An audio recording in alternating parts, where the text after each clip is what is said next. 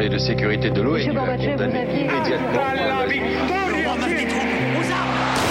Vous n'avez pas, monsieur Mitterrand, le monopole du cœur. J'ai vu Brazil. Les présidents, ils sont pas pour nous. C'est moi Vous pensez tous que César est un con Comment ce groupe d'hommes peut décider pour des millions et des millions d'autres hommes 12, 11, 10, 9, ignition sequence start. Mesdames et messieurs, culture générale. Bonjour, bonjour à tous et bienvenue dans Culture 2000. Bonjour Johan. Salut. Bonjour Léa. Salut. Bonjour Julie. Bonjour. Bonjour Marlène. Salut Greg. Et aujourd'hui, pour notre épisode, on a une invitée. Il s'agit d'Aurore Quéclin. Bonjour Aurore. Bonjour. Aurore, tu es doctorante en sociologie et tu as sorti fin 2019 un ouvrage qui s'appelle La Révolution féministe, c'est bien ça? Tout à fait. Bon, super, on est très content que tu sois là aujourd'hui. Oui, merci. d'être venu. Merci. Ouais, merci beaucoup. Ça nous fait très plaisir. Ah oui. Ça nous fait très plaisir parce qu'aujourd'hui, on va vous parler de l'histoire du féminisme. On va donc passer une bonne heure ensemble à retracer cette histoire. On va voir qu'elle est faite de combats, de victoires aussi, des victoires le plus souvent insuffisantes. Et c'est pour ça que c'est un combat qui est encore bien, bien d'actualité. Qu'est-ce que ça vous évoque Le féminisme, en un mot comme ça, je commence par toi, Léa. D'accord, ça me fait penser à ma mère qui était féministe sans le savoir et aussi à, à toute l'importance de déconstruire les choses et les schémas qu'on pense euh, naturels et qui en fait sont plutôt euh, construits culturellement et, socio- enfin, et, et socialement. C'est très clair. Johan, euh, qu'est-ce que ça t'évoque Euh, bah, moi, ça m'évoque. Je précise euh, que tu es un homme, Johan. Hein. Oui, oui, oui, je viens de le préciser. Euh, moi, ça m'évoque bah, beaucoup de discussions avec beaucoup de copines depuis euh, deux ans, en fait, euh, depuis le mouvement MeToo. Ouais. Et donc ça, c'est assez cool parce qu'on discute avec plein d'amis femmes de plein de choses dont on parlait pas. Et voilà, en, en tant que mec, c'est cool aussi. Et puis ça m'évoque, je sais pas pourquoi, mais en fait, quand j'étais ado, une des premières figures comme ça qui me venait à l'esprit, c'était Frida Kahlo, qui Ouais. est pour moi un peu, je sais, je sais pas trop pourquoi, mais dans mon adolescence, c'était un peu le l'égérie d'une femme forte et quelqu'un qui revendiquait euh, d'être l'égal des hommes et, et d'être une femme libre aussi, quoi. Aurore, toi, j'imagine que ça te rappelle le travail aussi. Oui, un petit peu, c'est le côté, euh, euh, voilà, quand tu travailles sur ce sujet, forcément, bon. Mais c'est vrai que la figure des mères, elle, elle est importante, quoi, quand on évoque à quoi ça te fait penser le féminisme. Moi, vraiment, euh, je me suis toujours définie féministe parce que ma mère euh, m'a appris ça depuis euh, ma plus tendre enfance et que la mère de ma meilleure amie aussi revendiquait euh, ce terme. Donc, en fait, dans ma tête, femme égale euh, féministe depuis euh, toute petite, quoi. Julie, Oui, moi ça a été une épiphanie plus tardive, euh, mais d'autant plus intense. euh, et ça m'évoque euh, sans doute la première féministe que j'ai lue, qui est euh, Bell Hooks et Ne suis-je pas une femme, qui m'a, qui a été un, un- un beau choc. d'accord. Marlène, Bah moi, ça m'évoque un peu mon éveil féministe de quand j'avais à peu près 20 ans et, et où j'avais été assez surprise parce que quand je m'étais déclarée féministe avec des copines, euh, elles m'avaient dit mais bon pourquoi féministe? C'est quand même super radical. Enfin c'était vraiment euh, les chiennes de garde, le truc hyper repoussant. ouais. Et aujourd'hui bah en fait euh, en fait j'ai l'impression que bah Elles sont on, dans se ton camp. on se revendique toutes féministes et c'est normal parce qu'on peut pas être contre l'égalité et du coup je trouve ça super. Ok, très bien, on va commencer par un petit extrait sonore et c'est un JT de 1977. Pour tenter de mettre fin au plus vieil esclavage du monde, celui des femmes, il fallait faire quelque chose. Alors on a fait quelque chose, on a créé le mouvement de libération de la femme, le MLF, et deux de ses animatrices s'en expliquent longuement dans un livre préfacé par Simone de Beauvoir et présenté pour nous ce soir par Olda Fontaine. Anne Tristan et Annie de Pisan viennent de publier chez Calman Levy Histoire du MLF. Pourquoi histoire au pluriel? Parce que l'histoire telle qu'elle est conçue maintenant, c'est quelque chose d'abstrait et qui est écrit du dehors. Tandis que pour nous, euh, l'histoire doit être écrite toujours du dedans. C'est pour ça que nous avons commencé par écrire deux histoires, nos histoires à nous, quotidiennes, vécues, euh, qui commencent à écrire l'histoire des femmes et l'histoire de ce qu'on appelle le MLF. Maintenant, on peut, dire que potentiellement toute femme est du MLF dans la mesure où elle a une réaction de révolte, où que ce soit, dans la rue quand un homme la drague et qu'elle ne l'accepte pas, au bureau quand son patron l'exploite et qu'elle se rebiffe, à la maison quand son mari veut lui imposer des tâches qu'elle voudrait partager avec lui. Tout ça, c'est des réactions de révolte. Ça n'a pas besoin d'avoir un label. Cette femme est féministe, peu importe qu'elle ne se dise pas féministe. L'essentiel, c'est ce qu'elle fait et comment elle réagit. Oui, je pense qu'effectivement c'est Alors, tout le monde a hoché la tête. Hein. C'est- Ouais. le Ah bah ouais, je trouve génial Ouais, cet ouais, extrait. Aurore, tu es notre invitée, donc on va t'adresser la première question. Alors, elle est toute bête, mais elle n'est pas forcément si évidente. Le féminisme, c'est quoi? Bon, alors déjà, euh, il y a plusieurs visions du féminisme. Je pense que c'est important de le rappeler. Il y a plusieurs féminismes. euh, euh, c'est quelque chose auquel tiennent les féministes de le rappeler. On n'est pas face à quelque chose d'unifié. Ouais. Mais qu'est-ce que c'est? C'est à la fois cette idée de mettre en avant que les différences entre hommes et femmes sont socialement construites. Je pense que ça, c'est dans l'aspect idée, c'est quelque chose de central dans la démarche féministe, et aussi euh, de lutter euh, pour que euh, ces inégalités construites, elles disparaissent. D'accord. Marlène? Bah alors, Attends, alors- j'ai une question à te poser. Oui, bah oui. Laquelle, C'est quand le féminisme Tu Alors- parles comme ça, bille en tête. Non, non, il y a une Oui, question. bah, j'ai j'ai failli te devancer, bah alors, en fait, euh, le, de quand ça date Le mot en tant que tel, hein, il naît au 19e siècle. Au départ, il naît dans la- de la plume d'Alexandre Dumas, fils, dans l'homme-femme. En fait, c'est ceux qu'on ne reconnaît pas entre hommes et femmes. Donc, ça n'a pas vraiment la même Ouais. euh, connotation. Mais en tout cas, même le mouvement de revendication féministe en tant que mouvement social, il naît au, au 19e siècle. Mais ce qu'il faut savoir, hein, c'est que les revendications féministes en tant que telles, c'est-à-dire pour plus d'égalité entre les hommes et, et les femmes, ça existe depuis très longtemps, ça existe partout, euh, mais en fait de manière très ponctuelle, très isolée, sans former un système de pensée dont on se revendiquerait. Mmh. Donc nous, on va surtout s'intéresser, hein, vous allez le voir, au féminisme depuis le 18e, 19e siècle, et aussi, surtout, euh, dans sa formalisation dans le monde occidental. Mais alors attention, hein, nous, on va se concentrer là-dessus, mais c'est pas pour ça qu'il n'y a pas de féminisme partout ailleurs dans le monde. C'est pas du tout ce qu'on ce qu'on veut euh, signifier. Voilà. Aurore, on entend souvent parler de vagues euh, féministes. On va évidemment les aborder pendant l'épisode. Est-ce que tu peux euh, nous éclairer un petit peu sur ces vagues, euh, faire une petite intro en- en- entre guillemets? Oui, alors le terme de vague féministe, déjà, euh, il faut souligner qu'il vient du mouvement féministe. C'est les féministes qui ont revendiqué cette conceptualisation en termes de vague. Et euh, l'idée de la vague, c'est que euh, contrairement à une conceptualisation de l'histoire, peut-être autour d'événements fixes, mettons par exemple euh, un moment comme mai 68 ou des révolutions autour d'une année, l'idée de la vague, c'est qu'on est face à un moment temporel qui est beaucoup plus long, pas autour d'un événement, mais Ouais. vraiment sur du fond, et international. D'accord. Donc une vague qui va tout ratri- ratiboiser sur son passage. Et traditionnellement, on, on conceptualise trois vagues. Donc très très rapidement, hein, on va revenir là-dessus en détail. Une première vague au tournant du 19e et du 20e siècle euh, qui euh, demande l'égalité des droits politiques. C'est la figure Mhm. connue de la suffragette. Une deuxième vague dans les années 60 et 70 autour de la légalisation euh, de la contraception et de l'avortement, de ces revendications-là. Et une troisième vague dans les années 90 où il va s'agir d'articuler féminisme et lutte antiraciste, lutte LGBT, etc. Quoi. Reconceptualiser le féminisme. C'est bien parce qu'avec avec un résumé comme ça, nous Ouais, on a plus peut-être besoin on de bosser, donc on va, propose qu'on On va laisse le micro et l'épisode. puis- non, on a encore des questions. Et, et je crois, pardon, ouais. mais je crois que Brèche de Neige s'attend la quatrième vague. Oui, des fois, on parle de 4 avec vague, on, on On- aura on peut-être l'occasion d'en ouais. d'en parler. En tout cas, il y en a 3 pour l'instant. On va, on, va, on, va, on va en garder 3. Aurore, dernière question d'introduction, accroche-toi, c'est dur à formuler. C'est qui le féminisme Elle est bizarre cette question.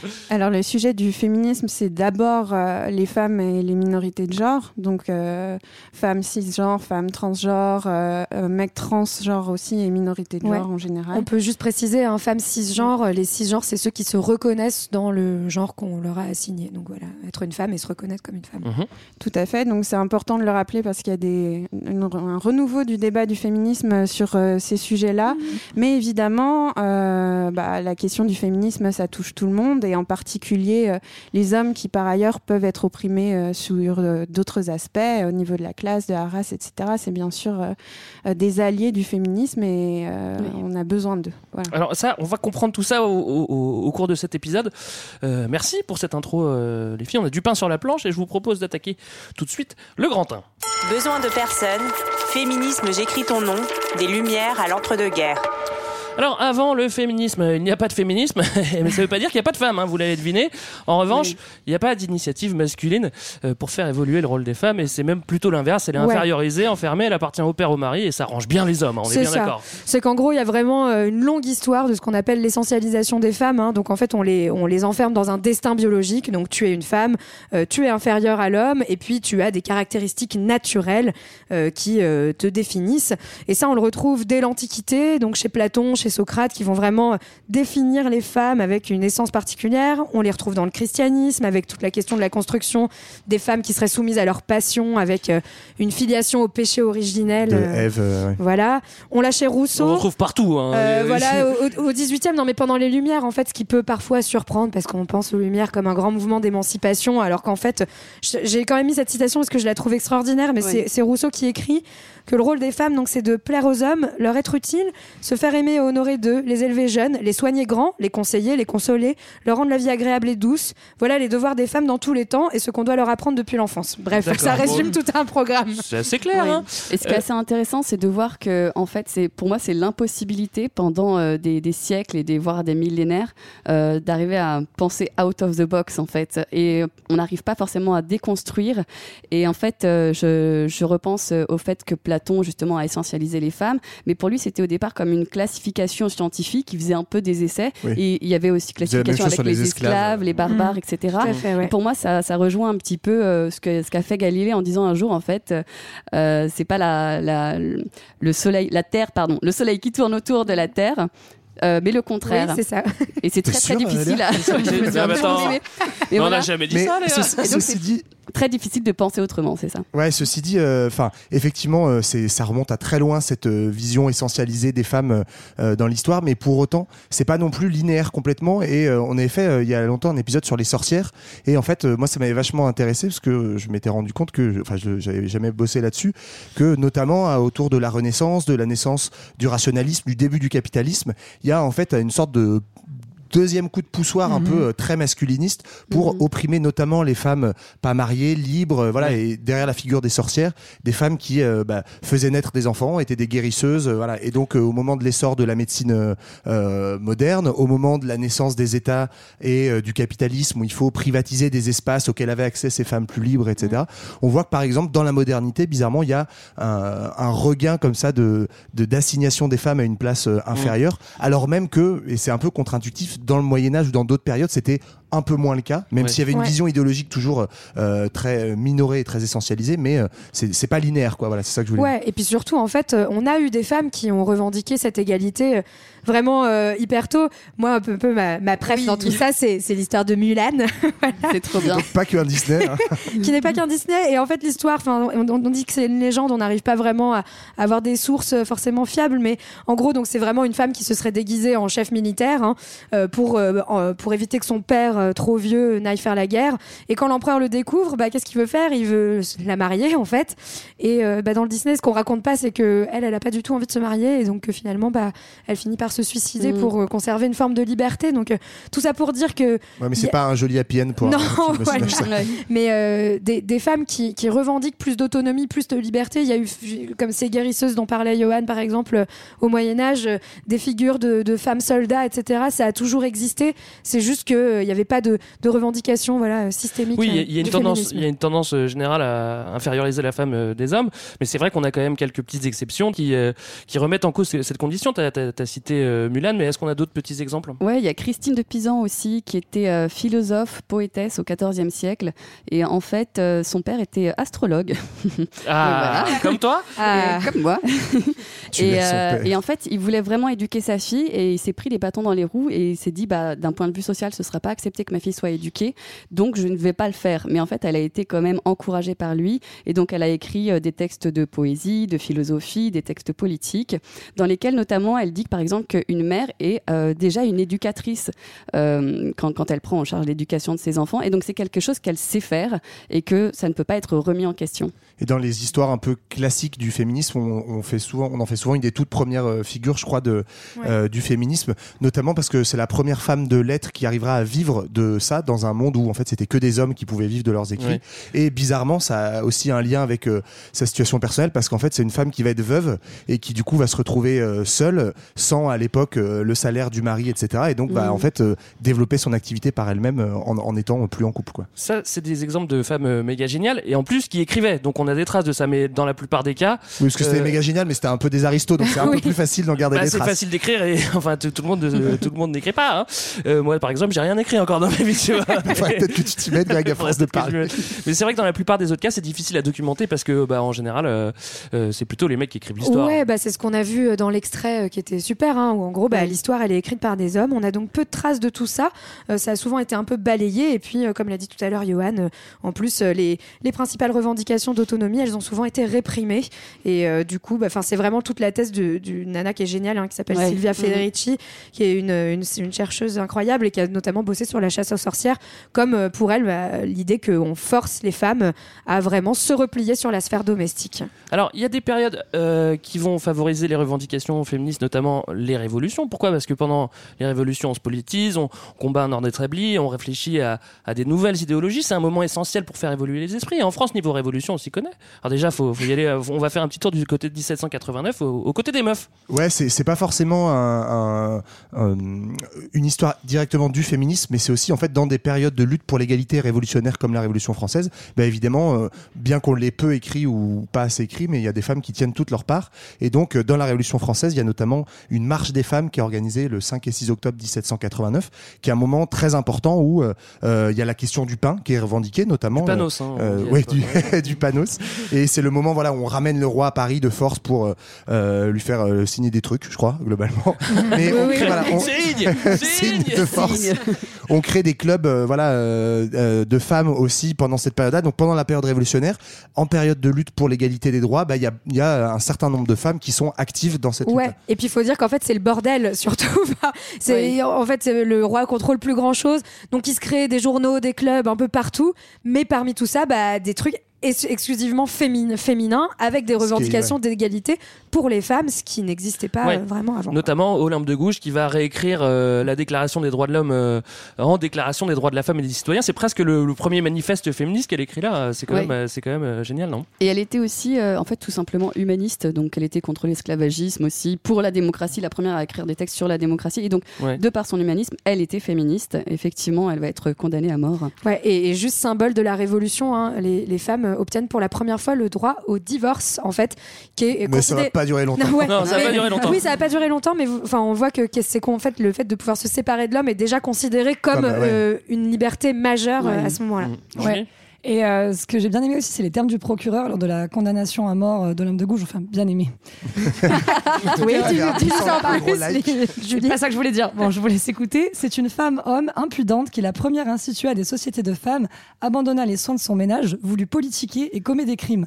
Donc tout y est. hein. Voilà, les reproches qui lui sont faits sont, sont déjà extrêmement euh, genrés, ce truc de femme-homme, parce qu'elle a voulu faire de la politique. Bah, elle est sortie de son rôle de Et femme elle, au voilà, et- résume et elle est criminalisée, ouais, tout à fait. C'est- Elle devient criminelle du fait euh, d'ouvrir sa bouche. Mhm, C'est exactement ça. Alors, les femmes euh, sont encore sur les barricades en 1848 et en 1870 dans- lors de la Commune. Et à chaque fois, on a l'espoir que le nouveau régime accorde des droits aux femmes en même temps qu'il donne des droits aux travailleurs.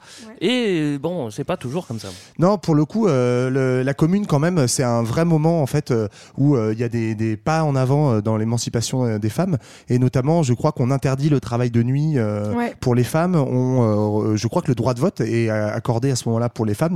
La commune de Paris, hein, on le rappelle, a duré que 72 jours, donc en fait, c'est une période très courte, mais dans laquelle il y a des idées, des idéaux très égalitaires d'un point de vue social et d'un point de vue féministe qui sont mis en avant et des, des mesures très concrètes qui sont prises. Et puis, bah, ce mouvement sera réprimé au bout de à peine trois mois. Et évidemment, beaucoup de femmes communardes seront euh, pendant la semaine sanglante ou déportées Envoyées en Nouvelle-Calédonie. La, figure la plus célèbre, voilà, c'est Louise Michel. Voilà. que- Ouais. euh, voilà. Et c'est trop triste parce que Louise Michel, maintenant, ça me fait toujours trop- c'est triste, mais c'est 20 000 vrai. morts en une semaine, c'est vrai que c'est trop triste. revient Non, non, après, ça me fait penser hein. à Balkany tout le temps parce que la station de Louise Michel et là-bas, c'est horrible que les deux soient mélangés dans ma tête. Mais parce que Levallois a été une ville ouvrière il y a fort longtemps. Et on l'a l'oublie, oublié. on l'a oublié. Mais... Je crois qu'ils s'entendaient très bien par ailleurs, Louise Michel et Balkany. hein. Ils ont pas de trucs à se dire. Bah, ils ont parlé de leur expérience de la prison, peut-être, je ne sais pas. Pas tout à fait la même, je pense. hein.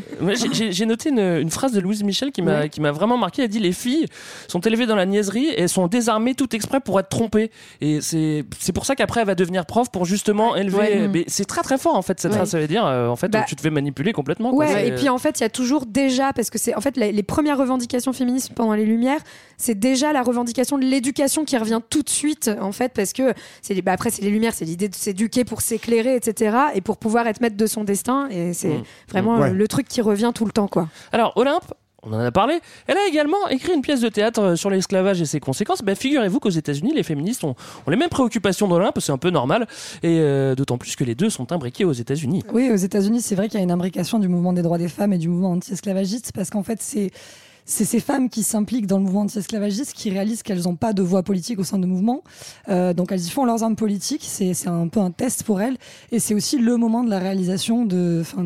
On se rend compte qu'elles voilà, elles sont pas écoutées. On a notamment les, les figures de Sarah et Angelina Grimke, qui sont des sœurs engagées dans ce combat et qui deviennent féministes euh, Mmh. à ce moment-là. Il y a, il y a des figures de d'esclaves aussi émancipés euh, très connus aux États-Unis comme euh, Harriet Tubman ou euh, ce genre de Truth, voilà, qui sont des femmes noires, d'anciennes esclaves qui, qui, qui, ont brisé leur chaîne, qui sont échappées et qui vont aussi au même moment euh, militer pour les droits des femmes, euh, pour euh, notamment le droit de vote, des choses comme ça. Ce genre de retrouve, c'est celle qui a fait ce fameux discours avec la Nafor ne suis-je pas une femme, qui donne son titre au livre dont je parlais tout à l'heure de Bell Hooks, où elle, elle répète toutes ces choses qu'elle fait qui sont extrêmement difficiles parce que les femmes esclaves ont leur, on leur donnait autant de travail qu'aux hommes en fait Mhm. et, euh, et donc voilà elle, euh, c'est c'est une façon de dire je, je fais tout ça et pourtant ne suis-je pas une femme donc pourquoi est-ce que je suis encore euh, toujours pas votre égale? Mm. Donc c'était très en avance Aurore. Et ça, c'est un peu le moment de la naissance de la première vague du féminisme, en fait. Et ce que je trouve vraiment intéressant et ce qu'il faut souligner, c'est que du coup, vraiment, le féminisme au sens moderne du terme, il prend naissance dans le mouvement anti-esclavagiste et antiraciste, chose qu'on a tendance à vraiment effacer en opposant presque les deux mouvements, alors que vraiment, il y a une dette du mouvement féministe euh, au mouvement antiraciste. Euh, autre exemple de révolution, on est au XXe siècle cette fois-ci. Laquelle ça peut bien être 1917, en Russie.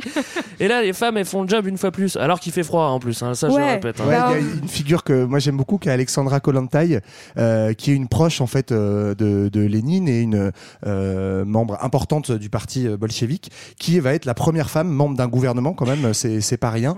Et euh, Tu j'aime bien. Juste en Russie ou Euh, Non, non, pour crois- moi, dans le monde. hein. Ouais, ouais, ouais. Et en fait, ce que j'ai- j'aime bien cette figure-là aussi, elle me rappelle une autre figure qui est celle d'Emma Goldman dont on avait parlé sur l'épisode euh, sur l'anarchisme, parce que c'est des euh, femmes politiques à la fois très impliquées sur les questions féministes, Ouais. euh, mais aussi en fait justement qui ne sont pas exclusivement, et je trouve que c'est important de le rappeler, en fait des femmes en politique ne parlent pas forcément que de questions féministes. Oui, oui. Et en Ouais. fait, elles tiennent aussi la dragée haute à euh, d'autres leaders de leur parti, etc. sur toutes les autres questions politiques Mm, en fait à, à l'égal d'un homme. Ouais. Et notamment Kollontai, elle fera partie assez rapidement de l'opposition interne. hein. Elle sera un peu exilée à Colanta pour le coup parce que Par contre, c'est pas le même. c'est- un peu moins cool, mais euh, voilà, elle, elle fera partie d'une scission de gauche au sein du parti bolchevique, mais voilà, de choses dont on a parlé euh, par ailleurs. Ouais. Alors en ces temps merveilleux de révolution, tout le monde est content. Les femmes et les hommes se révoltent main dans la main pour plus d'égalité. Il y a des avancées sociales, on peut pas le nier. Mais c'est vrai qu'une fois que la révolution est terminée, bah, ceux qui ont pris le pouvoir, ils ont vite oublié ce qu'ils avaient promis aux femmes. Et ça, Ouais. ça s'oublie très vite. hein. Bah en fait c'est vraiment on finit les révolutions et puis c'est un peu euh, salut c'est la fin c'est la fin de la récré Allez, les on retourne filles à la maison, on rentre à allez, la hop. maison Ouais. hop là donc en fait on le voit à chaque révolution hein, en 93 euh, dès, dès que finalement la République a été proclamée etc hop là on ferme les journaux les clubs féminins. Euh, et puis euh, en 1848 ça va être euh, la même chose. Elles participent à la, à révolution et puis après on leur dit ah vous voulez être député non bah vous allez attendre encore un peu.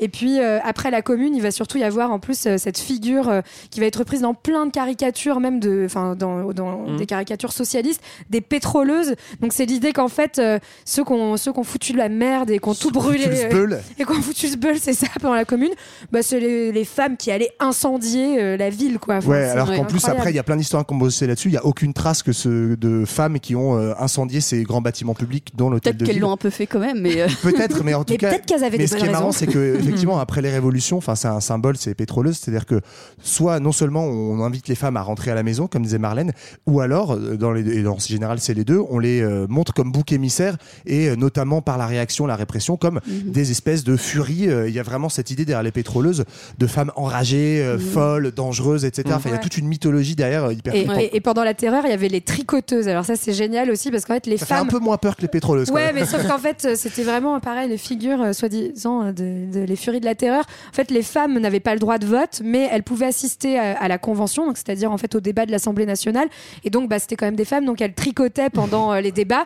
Et sauf qu'elles participaient au vote. Apparemment, elles s'exclamaient beaucoup beaucoup. Enfin, c'était leur manière de pouvoir euh, s'exprimer politiquement. Essayer. Donc, elles criaient, elles disaient à mort ou des trucs comme ça. Et du coup, après, c'était de dire euh, non, non, mais vous voyez, les femmes sont quand même vraiment trop extrêmes et radicales. Ça serait mieux qu'on les enlève de la sphère un- politique et publique. C'est un peu comme euh, quand les premiers ouvriers qui sont élus dans des assemblées, etc., où on va vachement les juger en disant qu'ils savent Mhm. pas s'exprimer comme les autres. Enfin, il y a vraiment un truc Mhm. d'entre-soi d'hommes blancs aristocratiques qui euh, rejettent évidemment la place des femmes. Et on a également une régression globale des, des droits en fait. hein. Alors tout à l'heure on a parlé du droit de, de, de divorcer. Alors on imagine que déjà en 1792 quand, il, quand elle l'avait ça devait pas non plus, tu claquais pas des doigts pour divorcer, ça devait pas être aussi Non, simple que ça. Sûrement pas. Bah, on le retire en 1816 et euh, on, on recule un petit peu sur certains points. Ouais, bah on fait euh, le grand texte de loi euh, qui existe encore, hein, qui s'appelle le Code civil, le Code napoléonien, on l'appelle aussi en Ouais. 1804, et euh, qui, pour le coup, marque très bien que la place de la femme, c'est à la maison euh, et qu'elle est soumise à l'autorité de son mari. Voilà, donc ça va vraiment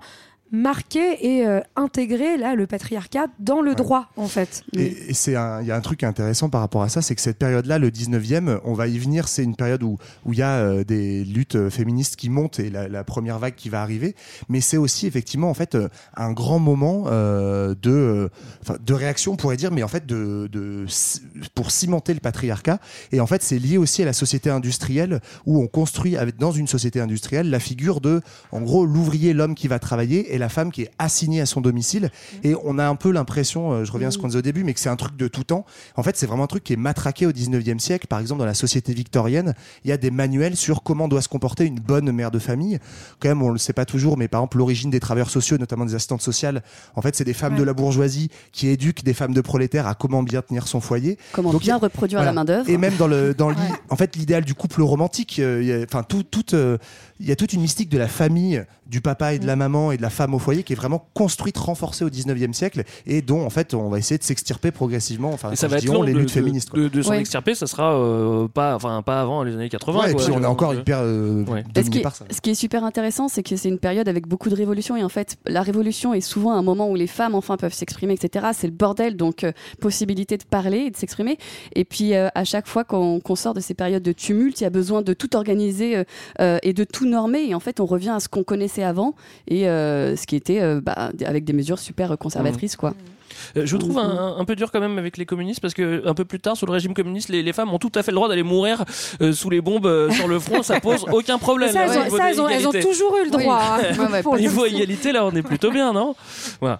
Euh, Aurore, tu nous as parlé des vagues euh, féministes euh, dans l'introduction. Je pense qu'on peut euh, débuter la première. On l'a compris, on l'a déjà évoqué un petit peu. La première, elle va se caractériser par trois points, comme tu l'as dit le droit à l'éducation, le droit de divorcer et surtout le droit de vote. On peut commencer par parler un petit peu d'éducation. Et on avait cité Louise Michel avant. Bah ouais, en gros, ce qu'il faut voir, c'est qu'au 19e siècle, pour aller très vite, hein, mais il va y- c'est le moment où on commence à avoir quelques lois, euh, notamment en France, où on, on- bah, on met en place les écoles pour les filles, on leur autorise l'entrée à l'université. En France, par exemple, en 1861, on va avoir la première femme qui obtient le baccalauréat, qui s'appelle Julie Victoire Daubier. Félicitations. Euh, et qui Ouais, le moi, je l'ai pas eu, alors bravo.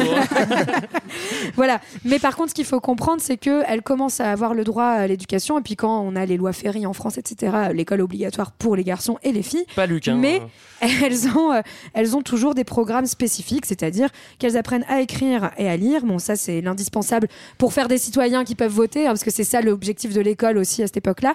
Mais euh, surtout, elles vont aussi apprendre à coudre et à être euh, des, à savoir, enfin, Ah oui, parce que comme elles votent pas, c'est pas très intéressant de former des citoyennes, autant former des Voilà. couturières. Et puis on leur apprend pas en fait, euh, par exemple, le grec et le latin qui sont à l'époque indispensables pour rentrer dans les études supérieures. Ouais. Heureusement, ça a changé pour tout le monde. Merci. Tout le monde a le droit d'étudier le grec et le latin. La chance. Ou, ou de pas le faire.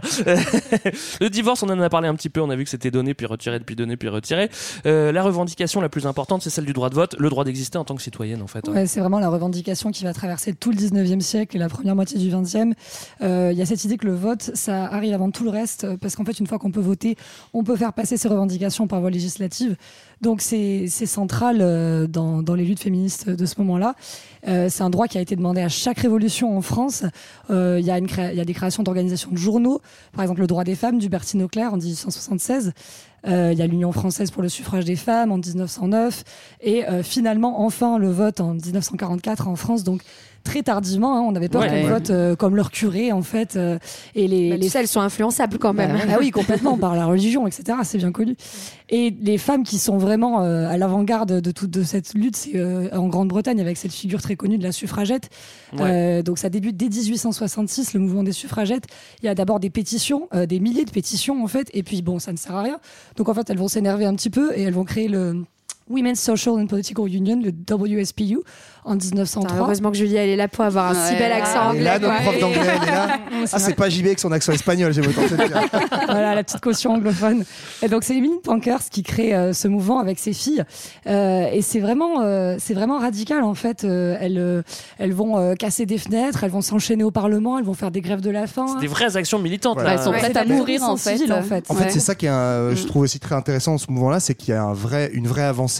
Euh, il n'y a plus uniquement des revendications par des intellectuels ou par des figures isolées, mais là, on a vraiment une organisation politique qui naît. Mm. À une époque, hein, c'est pas non plus complètement hasard, de euh, grande crue du mouvement ouvrier et où naissent les premières grandes organisations de masse. Et donc, un peu sur ce, ce même modèle-là, on a effectivement cette organisation de femmes que je citerai pas aussi bien avec un si bel accent. Mais euh, mais, euh, mais voilà, et donc, euh, moi j'avais vu ça aussi dans certaines théoriciennes féministes qui disent que chaque vague, à chaque vague correspond une revendication euh, phare et aussi une forme d'organisation. Et donc là, on a une, une première forme d'organisation qui naît avec la pétition et des premières marches organisées par euh, cette organisation. Je Ouais. crois qu'il y a une marche à Hyde Park qui fait quand même Ouais. 500 000 personnes en 1908. 500 000 personnes qui se, essentiellement des femmes, je pense, qui se bougent pour Ouais, le droit de vote. 1908, C'est- euh, Oh, c'est comme Ouais. la manif pour ramener De Gaulle en 68, quoi. et, euh, et encore une fois, elles sont super euh, criminalisées, euh, les, les suffragettes. Dans les médias, Et ouais. on essaye aussi de les décrédibiliser. Donc, euh, on va prendre des photos d'elles, on les comme des noix, comme des noix, comme des soies. Merde. Et, euh, et un truc assez intéressant, par exemple, la reine Victoria était pas du tout féministe. Elle était vraiment ouais, très vrai, c'est très- voilà tout ça. Et euh, je sais pas, ça m'a fait penser à. Je sais, bah, je sais pas ce À que vous en penserez, ta mais un peu à Fanny Ardant, Catherine Deneuve, qui, euh, qui portent euh, des choses un petit peu différentes. Bon, peut-être que je raconte de la merde, mais. dire qu'en vieillissant, elles deviennent un peu, euh, Voilà. Mhm. Il y, a, il y a un truc aussi qui est euh, très intéressant dans cette vague, euh, ce mouvement des suffragettes. Il commence fin 19e. Les premiers acquis, vraiment, en tout cas en termes de droit de vote, c'est plutôt début euh, 20e. Et bizarrement, c'est pas un hasard euh, en Grande-Bretagne. C'est d'abord 1918 à partir de 30 ans, droit de vote pour les femmes, puis 1928, la même majorité que les hommes. En fait, c'est juste après la Première Guerre mondiale. Et ça, c'est pas complètement hasard. Parce que bah, pendant la Première Guerre mondiale, les hommes sont partis au front. Du coup, les femmes se sont massivement fait employer dans les usines, en fait, dans guerre. les industries pour faire tourner le pays et l'effort de guerre. hein. Et du coup, Ouais, quand on leur faut leur demande- donner un petit cadeau, quoi. Ouais, mais c'est surtout qu'en fait, quand, on leur de- quand les hommes reviennent du front, en fait, euh, il y a clash parce que bah, les, femmes, beaucoup de femmes disent bah, non, mais nous, on retourne pas à la maison. En fait, enfin, on a un travail, on a acquis une Moi, je indépendance. continue à fabriquer des bombes, j'en ai rien mais non, mais donc du coup, ça, en fait, c'est marrant parce que c'est cette euh, vacance des hommes euh, avec les femmes qui euh, prennent plus de place dans l'économie, leur donnent plus de pouvoir politique et on est Ouais. obligé entre guillemets de leur conseiller Alors, ça. 1928 en Angleterre, euh, 1944 en France. euh, Enfin, c'est Ouais. quand même. euh, Ouais. tu vois, il y a quand même une guerre entre les deux, quoi. d'Occident, Tu vois. je crois, enfin, voire le Un- dernier. Un des euh, derniers, ouais. On Et est elles- quand même. ouais, euh, ouais. Et elles c'est- sont pas découragées parce que enfin Léa parlait de, de- de- du gouvernement qui les nourrit de force parce qu'elles ont fait des grèves de la faim en prison et donc voilà on les, non seulement on les nourrit de force ce qui est enfin de la torture Et on non les pas de prend, noix. euh, on les prend en photo un peu comme des oies ouais, pour euh, pour les donc les vraiment montrer qu'elles sont hystériques qu'elles sont dingues que c'est une revendication qui n'a pas lieu d'être mais euh, voilà elles vont quand même apprendre le jujitsu pour se défendre euh, ouais, ouais, c'est un vrai truc c'est le WSPU elles vont- elles vont créer un- une espèce de, de, de section euh, où elles apprennent le jujitsu elles ont 30 Ah, mais elles font déjà des groupes sont d'autodéfense, quoi. formés, elles font des cordons de sécurité en fait, tu vois, comme la CGT, euh, Ouais, où c'est elles ont mal. 30 euh, Trop bien. À, prêtes à castagner. Et il y en a aussi une qui a suivi Churchill avec une cloche pendant une semaine parce qu'il avait tranché les suffragettes. Et dès qu'il essayait de parler, elle, elle agitait sa cloche pour lui dire de, de se taire. Donc Ouais. très inventive les suffragettes. hein. Voilà pour les euh, quelques avancées qui caractérisent la première vague. Évidemment, un droit de vote, euh, droit d'être euh, citoyenne. Encore une fois, c'est pas tout rose. On s'imagine que malgré les avancées sur le papier, en pratique, c'est pas toujours euh, aussi simple, pas toujours euh, généralisé. On est donc au début du 20e. Euh, va y avoir une bonne pause dans le féminisme. Bah oui, parce que les hommes vont, vont se taper sur la tronche pendant un bout de temps. Donc ça, ça va la priorité. la première vague est terminée. En voiture Simone, on part pour le grand 2. Libéré, délivré du patriarcat, ceci est mon corps, des années 60 aux années 80. Alors quand je dis en voiture Simone, c'est pas un hommage à Interville. hein. Je voulais chercher les origines de l'expression en voiture Simone, mais c'est plutôt de Simone de Beauvoir euh, dont on va parler, qui va publier en 49 une bomba, pas une bomba latina, mais plutôt une, euh, un ouvrage qui s'intitule Le deuxième Je sexe. te déteste, j'ai la chanson qui me. Ouais, bah c'est un peu, enfin, je- de ce que j'ai compris en lisant, hein, euh, Aurore, tu me corrigeras si, si nécessaire, mais, euh, mais c'est un peu l'ouvrage fondateur qui va irriguer toute la pensée féministe euh, par la suite, euh, puisque donc avec sa grande phrase, on n'est pas de femme, on le devient. En fait, elle remet en cause, elle arrive à, remettre en cause ce destin biologique et à parler en fait du féminin comme une construction sociale, euh, ce qui est en fait très novateur, et à expliquer que la femme a été construite pour être l'autre de l'homme euh, et donc euh, un objet plutôt qu'un sujet euh, politique.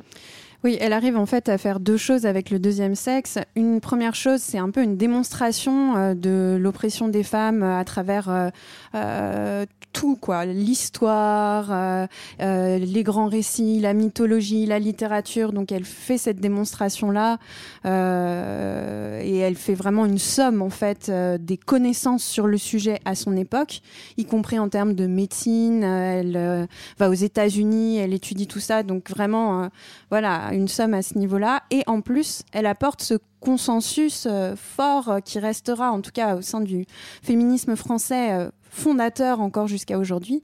C'est l'aspect construit euh, de la domination des femmes, l'aspect construit du genre, en fait. Euh, elle va aussi parler de- du fait qu'une femme n'est pas nécessairement euh, vouée à être mère, mais qu'elles peuvent aussi avoir du plaisir en faisant l'amour. Et justement, elle va parler de plein de sujets tabous à l'époque, donc l'homosexualité, l'éducation sexuelle, la contraception et l'avortement. Et ça, ça va être le prochain combat aussi qu'elle lance elle-même. Exactement, ouais, elle va lancer finalement ce qui va être le cœur de la deuxième, euh, la deuxième vague féministe, Deuxième Gueva. qui va se trouver, qui va être euh, avec au cœur euh, la contraception, l'avortement notamment. Bah, là, il y a- en gros, la première vague, c'était vraiment plutôt, donc on était sur la sphère publique et la revendication de droits politiques. Et là, on voit que bah, le, le mouvement féministe, il va toucher aussi la question du privé, de l'intime, et Mhm. qui, en, voilà, en disant justement, bah, le privé est aussi politique.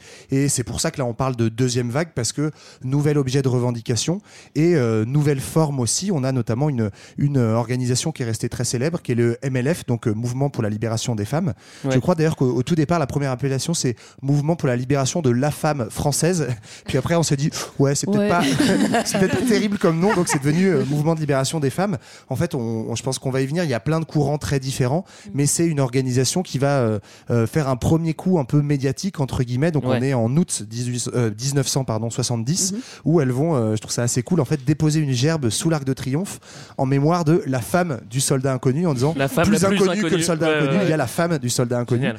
Et euh, au départ, à ce moment-là, il y a euh, une figure qui est restée connue dans les mouvements féministes, qui est Christine Delphi. Mais elles sont un très petit nombre, je crois, c'est une vingtaine de militantes. Elles sont toutes embarquées par les flics. Et du coup, bah, ça fait tout un, tout un foin. Et euh, euh, premier coup, un peu, où on les voit apparaître sous une forme de mobilisation nouvelle. Là, c'est pas la grosse manif, c'est euh, la petite action coup de poing un peu symbolique. Et euh, ça va euh, lancer, en fait, euh, euh, toute une vague d'organisation du, du MLF et des mouvements féministes. Et ce qui est assez intéressant à noter, c'est que moi j'avais l'impression que mai 68, ça avait été aussi un, le mouvement de libération des femmes euh, était né à ce moment-là et avait fait partie de cette lutte-là, mais en fait pas du tout. euh, Le, le combat féministe n'avait pas du tout été intégré, Ouais. même si à ce moment-là effectivement euh, c'était formé si- les premiers oui, groupes. même euh, si voilà, ça donne MLF. un contexte quoi où on va avoir C'est encore les révolutions. Euh, en fait oui c'est encore une, ré- une Une révolution et surtout une révolution des mœurs et donc euh, bah, elles vont s'emparer finalement de, de ce mouvement de libération de la parole Ouais, moi j'ai l'impression que mai 68, ça joue un peu un rôle accélérateur, c'est-à-dire Ouais. que la deuxième vague, elle commence dès l'après-deuxième guerre mondiale, mais vraiment euh, ce qui fait qu'on est dans une autre vague,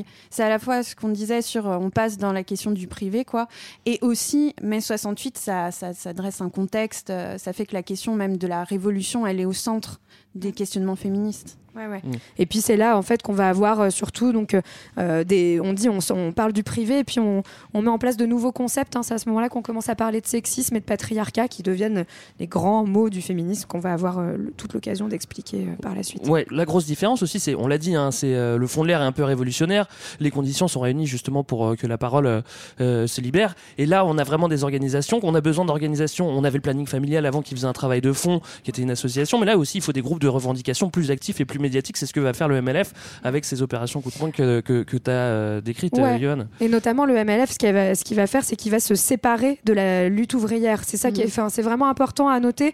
Euh, ça va être une stratégie justement pour donner de la visibilité au mouvement féministe, parce qu'il n'est pas intégré en tant que tel, euh, pas assez visible au sein du mouvement ouvrier. Et ça, c'est vraiment le truc nouveau de ce, de, du MLF, quoi. Ouais, et ça, ce qui peut même euh, peut-être surprendre a posteriori, en fait, c'est que non seulement il est séparé du mouvement ouvrier, mais même euh, très mal vu d'une grande partie du mouvement ouvrier, alors que pourtant euh, une grande partie des militantes du MLF se situe très à gauche. En fait, c'est aussi des femmes militantes qui se trouvent pas à l'aise, plus à l'aise dans leurs organisations syndicales, politiques, euh, le Parti communiste, la CGT, etc., où il y a des réflexes machistes très forts. Et donc, euh, il y a, et au moment de la création du MLF, y compris dans les milieux euh, de gauche, voire d'extrême gauche, où on pourrait penser qu'ils seraient favorables à l'égalité des sexes, etc., il y a des réactions assez dures, voire, voire très violentes envers, Mm. euh, envers ce mouvement-là. Mais c'est toujours ce reproche de diviser ou de dire que voilà, ça vient après euh, la lutte anticapitaliste et que avec la révolution, on aura euh, l'égalité euh, et donc ils pensent que c'est secondaire et que ça divise la lutte.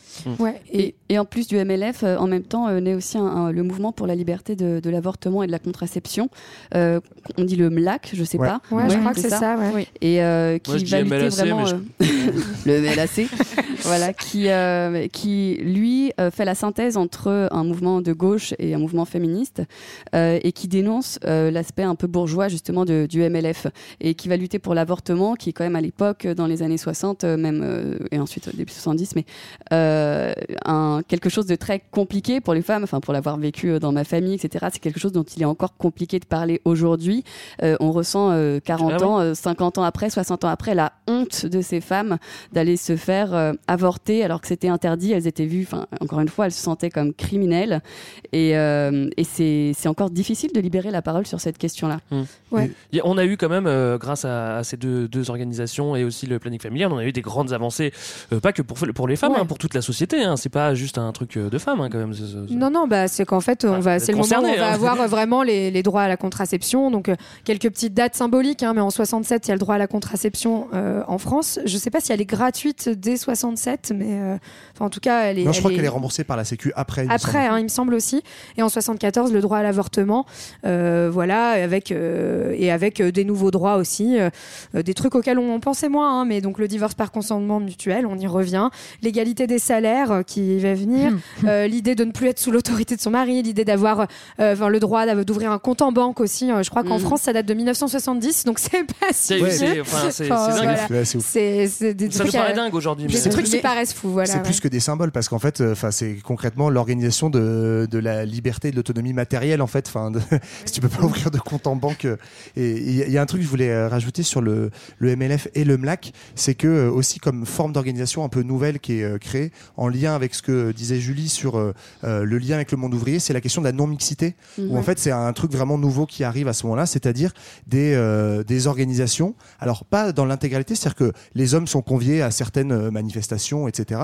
C'est ouvert, et notamment dans le MLAC, mais au sein du MLF, il y a des groupes de parole et des cercles militants qui se font non mixtes, c'est-à-dire Ouais. uniquement de femmes, dans l'idée qu'il y a besoin d'espace. Ce qui est normal. euh, voilà, de, de- besoin d'espace juste entre femmes. Et ça, c'est un truc, si je dis pas de bêtises, qui est, hérité en fait du mouvement du, dro- des droits civiques aux États-Unis euh, par les Afro-Américains. Alors toutes ces avancées, c'est la partie euh, visible de l'iceberg. On est tous d'accord sur ce front commun, mais au sein du mouvement, comme dans tout mouvement, il va y avoir des tendances. Et là, c'est moins évident quand on s'attache uniquement au nom, parce qu'on va avoir deux tendances le féminisme différentialiste et le féminisme matérialiste. Alors, on va développer, euh, bien sûr, euh, mais pour schématiser, arrêtez-moi si je me trompe.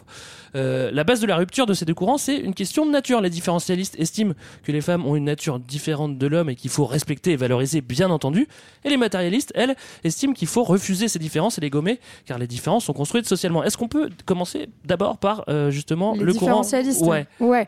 Donc en gros, hein, c'est tout ça. euh, on- faut le rappeler. Donc c'est au sein du MLF, on va avoir différents courants qui, qui s'opposent. hein. Ouais. Ça réunit plein de féministes, mais qui n'ont pas la même forcément la même conception de l'inégalité. Elles sont toutes d'accord sur un truc. Il y a Oui. une inégalité Alors entre les femmes et les hommes. c'est- c'est la base. Ouais, voilà, il faut le rappeler. Mais après, elles n'ont pas forcément le même euh, diagnostic. Politique. Donc, euh, au sein du courant des différentialistes, on va avoir notamment un groupe en particulier hein, qui est très célèbre, c'est le groupe Psychanalyse et politique qui va être fondé par Antoinette Fouque et qui lui donc revendique en fait les différences entre les femmes et les hommes, euh, qui estime qu'en fait euh, il y a une complémentarité positive entre euh, entre femmes et hommes Ouais. et elles vont revendiquer une idée de féminitude. Donc là encore, elles s'inspirent beaucoup des, de, de la, du mouvement de la négritude. hein. donc c'est le fait de revendiquer en fait le, sti- stigmate, une identité qui, qui est euh, parce que on, on l'a pas dit, hein, mais le mouvement féministe est très inspiré aussi par les luttes anticoloniales euh, à l'époque. Euh, et donc elles vont elles vont finalement essayer de, de revisiter la psychanalyse, de revoir l'analyse freudienne qui elle est Et parfaitement macho, ouais. misogyne. voilà, qui Freud il estime en fait que la femme c'est un homme sans pénis, donc il lui manque quelque chose, c'est qu'elle est un être incomplet. Et en fait, elle retourne le discours freudien. J'ai trouvé ça assez intéressant pour le coup, la manière dont c'est présenté, puisqu'elle dit bah en fait non, c'est plutôt les hommes qui sont inachevés, parce que les hommes bah ils ont pas le, la, Ils ont- pro- la capacité à, pro- à procréer, et du coup ils vont avoir euh, une finalement une forme de violence qui émerge de cette incapacité à procréer, qui vont vouloir euh, Mm. dominer euh, Ouais. sur les femmes. Voilà, Et-. Et au-delà de ce groupe, euh, vraiment, enfin, le, le débat entre différentialistes et matérialistes, ou en tout cas les non-différentialistes, c'est que le reproche qu'il leur est fait à ce, ce groupe-là de cette tendance féministe, c'est d'essentialiser. En fait, on revient à ce qu'on disait au tout début, c'est-à-dire, ok, il peut y avoir une différence peut-être biologique entre un homme et une femme, mais en fait, euh, les, les différentialistes, elles ont une tendance à essentialiser en disant parce qu'il y a une différence, en fait, on, euh, il faut pas confondre égalité et identité. C'est ça leur euh, truc. Donc, euh, elles revendiquent vraiment la question d'une spécificité de l'identité féminine, là où les matérialistes vont dire non, en fait, l'identité c'est un construit social, comme tu disais, et donc c'est pas parce qu'il y a une différence de sexe à la naissance que ça, on doit retrouver qu'est-ce qu'elle est, quelle serait l'essence d'une identité féminine et l'essence d'une identité masculine. Ouais, juste l'intérêt en tout cas de ce mouvement, c'est que c'est notamment par ce mouvement-là, si j'ai bien compris, qu'on va avoir euh, euh, tout ce dont tu parlais, donc c'est-à-dire les, les groupes en non-mixité. Justement, il y a l'idée euh, d'une identité féminine qui a besoin de s'exprimer, et donc euh, c'est elles qui vont importer ces, ces méthodes-là. Voilà. Aurore, est-ce que tu veux développer sur euh, le, le- le féminisme Oui. matérialiste Oui, parce que du coup, c'est à la fois un courant du MLF et c'est aussi euh, une théorie qui euh, va perdurer et qui est aujourd'hui euh, toujours enseignée en sociologie du genre. Euh, on lit euh, les grandes fondatrices euh, du matérialisme comme euh, Christine Delphi, euh, Colette Guillaumin et plein d'autres encore. Je peux pas citer tout le monde. Mm.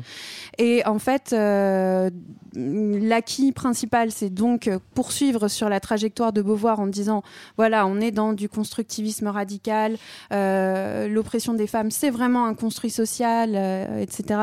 Mais aussi, on a la conceptualisation, une des premières conceptualisations un peu cohérentes de l'oppression des femmes à partir de la notion de patriarcat, qui préexistait, mais qui est réinvestie à ce moment-là par euh, les féministes matérialistes, et qu'elles vont théoriser comme finalement euh, le mode de production euh, qui existe parallèlement au capitalisme et qui lui préexiste, qui existe en fait depuis le Moyen Âge Mmh. et qui consiste à s'approprier le travail domestique des femmes. En fait, la base matérielle de l'oppression des femmes, c'est le fait qu'elles doivent fournir ce travail domestique qui est ensuite approprié par les hommes. Et ce qui est intéressant dans cette théorisation, euh, c'est qu'elle est à la fois proche de la théorie marxiste, on revoit tout un tas de Ouais. thèmes, mais en même temps, euh, elle, euh, elle s'oppose en fait à la théorie marxiste parce qu'elle dit il existe deux modes de production. Il n'y a pas que le mode de production capitaliste, il y en a un deuxième en fait. Ouais. Et qui va définir deux classes vraiment en similitude avec la- les classes sociales, de la même façon qu'il y a les prolétaires et les bourgeois, il y a euh, la classe des femmes et la classe des hommes. Et c'est ça notamment qui va être euh, critiqué par une partie du mouvement ouvrier, enfin qui va créer des, des gros débats dans le mouvement ouvrier, à savoir en fait, est-ce que si tu résous la contradiction du capitalisme entre euh, classe ouvrière et euh, classe bourgeoise, est-ce que de ça naît une égalité totale et toutes les oppressions se, se déconstruisent ou pas? Et en fait, bah, les, les féministes matérialistes démontrent que en fait, avec le patriarcat, avec ce concept de patriarcat, euh, détruire la société de classe au, au sens économique ne suffirait pas à, à, à réduire, enfin à supprimer le- l'oppression des femmes.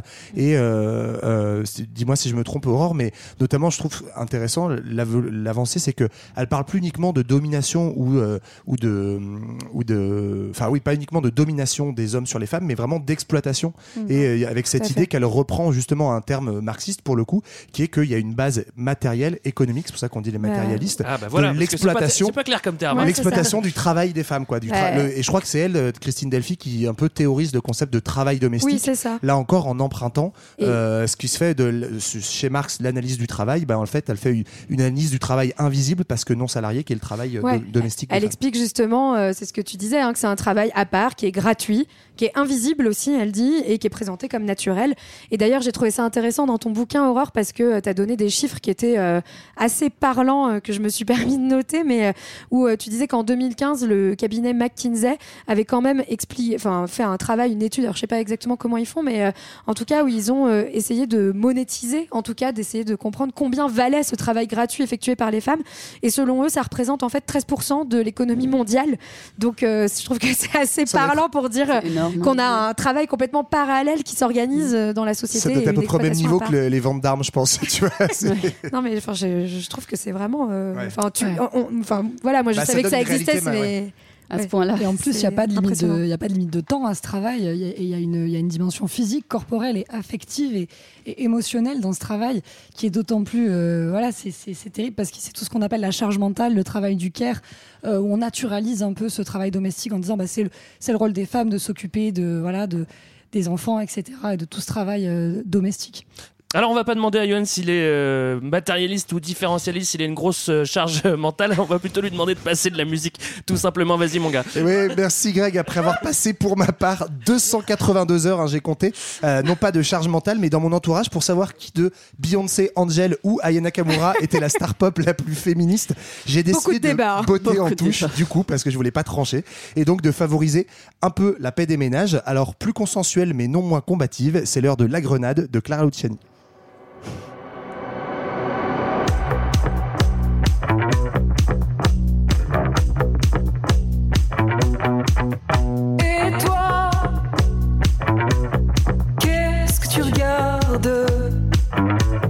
Jamais vu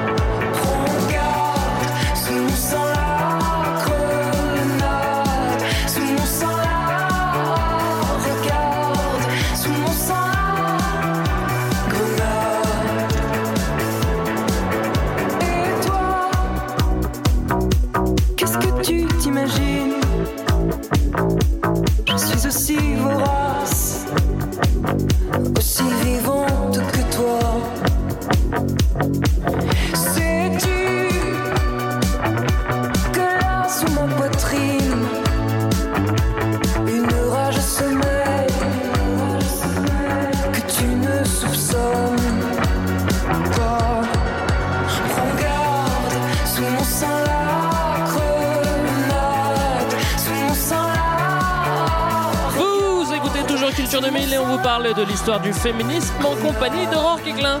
Encore merci d'être avec nous, Aurore. En plus, Et j'ai bien dit ton bouquin. nom. super bien. Dans la première partie, on vous a décrit les deux premières vagues euh, du féminisme, à savoir la première vague qui constitue la longue lutte des femmes au début des années, euh, au début du XXe siècle, pardon, pour obtenir des droits civiques, c'est-à-dire le droit de vote, le droit à l'éducation, le droit de divorcer, entre autres. On est passé ensuite à la deuxième vague au cœur des années 60, où les femmes se sont organisées et battues pour obtenir le droit de disposer de leur corps, le droit d'avorter, le droit à la contraception. Juste avant la pause, on a vu que le mouvement avait pris de l'ampleur et que des courants commençaient à se distinguer, à savoir le féminisme différentialiste et matérialiste. On arrive maintenant dans les années 80, le combat continue évidemment, même si dans les années 80 ça commence mal, du moins aux USA. Ouais, c'est un peu le moment où. Ça commence mal dans le monde, ouais, c'est c'est pas une super période. Et euh, du coup, ça va avoir un impact sur le mouvement féministe. En fait, les années 80, en gros, c'est le renouveau du discours antiféministe. Bon, hyper militariste et tout, c'est Reagan, quoi. voilà. Ouais. C'est lui qui est responsable de tout. Alors, le- les années 80, c'est aussi la démocratisation du magnétoscope et avec lui les cassettes porno, principalement destinées aux hommes. Et au-delà du porno, on se pose quand même des nouvelles questions. Ouais. Il y a des oppositions intellectuelles sur la sexualité qui sera basiquement nommée la sex war. C'est quoi cette euh, Bah sex ouais, war les sex wars aux États-Unis. Bah en fait, il va y avoir euh, d'un côté ce qu'on celle qu'on appelle les féministes contre la sexualité. Alors au début, on a du mal à comprendre. Ouais. Qui, dont la représentante principale, c'est Catherine McKinnon, qui elle estime qu'en fait la domination masculine, elle repose sur la sexualité et qu'en fait la sexualité, elle a été construite par les hommes pour les hommes et qu'elle est vectrice de violence, qu'on peut pas la distinguer de la violence Ouais. euh, et de la domination. Et du coup, selon elle, bah, cette libération sexuelle qui a été euh, vraiment euh, mise en avant hein, pendant toute la deuxième vague, bah, en fait, elle se fait au service des désirs masculins. Euh, et donc, elle s'oppose de manière vraiment très franche à tout ce qui est pornographie, BDSM, prostitution. Ouais. Et elle oublie euh, quand même le fait que les femmes peuvent avoir des relations avec des femmes. hein. donc, les, les lesbiennes sont pas mal oubliées là-dedans. Et de l'autre Mais, côté euh, Voilà. Et en face, on a les féministes qui sont pro-sexe. Voilà, c'est celle que j'aime bien. Euh, Sex qui, euh, positive. qui, qui, elle, justement, euh, euh, parle de la sexualité comme un, comme un outil d'émancipation. Et euh, donc, euh, Despentes en, en est une des représentantes. Et euh, qui parle de, de la prostitution comme étant aussi un droit à découvrir son propre corps. Alors, elle en parle pas vraiment comme ça. hein, mais, euh, Oui, oui, oui, non, mais, enfin, non, mais dans en certains gros, euh, cas, hein, on est voilà. d'accord, hein. Mais ce que, mais ce que je retiens, moi, de tout ça, c'est que, en fait, euh, ça, ça permet aussi de se réapproprier une sexualité, apprendre aussi à connaître son corps, euh, que de, de rentrer dans ces questions-là. Et euh, moi, je trouve ça super important. Bon, je, Au, au- mon moins, de, vue au moins moi. de savoir ce qui se fait, de- d'essayer de comprendre Mais et d'être curieux. Quoi. elle Bah, de pas parle oublier, des ouais. sexualités marginales, en fait. C'est hein, voilà. ça en fait, il y a, y a un peu deux choses euh, que moi je trouve intéressantes. C'est sur cette question de l'émancipation par la sexualité, c'est ex- euh, explorer les sexualités marginales, notamment BDSM. Donc c'est euh, les pratiques euh, où il y a du sadomasochisme et notamment le BDSM lesbien, c'est-à-dire euh, sans euh, un partenaire masculin et un partenaire féminin, mais avec deux, deux ou plus euh, partenaires féminines. Euh, et dans cette idée que justement dans les jeux choisis de consentement, de domination-soumission, on peut exprimer des formes de- d'émancipation. Ça, c'est une première chose. Et puis sur le débat de la prostitution, il y a aussi un, un, un peu un, derrière euh, Virginie Despentes ou des, euh, des féministes comme ça, euh, l'idée que euh, si tu interdis la prostitution, que tu fais la chasse aux prostituées, c'est un peu un déni de réalité parce que Oui. tu vas aggraver leurs conditions de travail. Mhm. Et il y a aussi l'idée que défendre la prostitution, c'est pas uniquement. Il y a une conscience, hein, Despentes- Despentes, elle sait très bien que c'est une, une minorité de femmes qui font une prostitution choisie, que Ouais. beaucoup sont prises dans des réseaux, etc.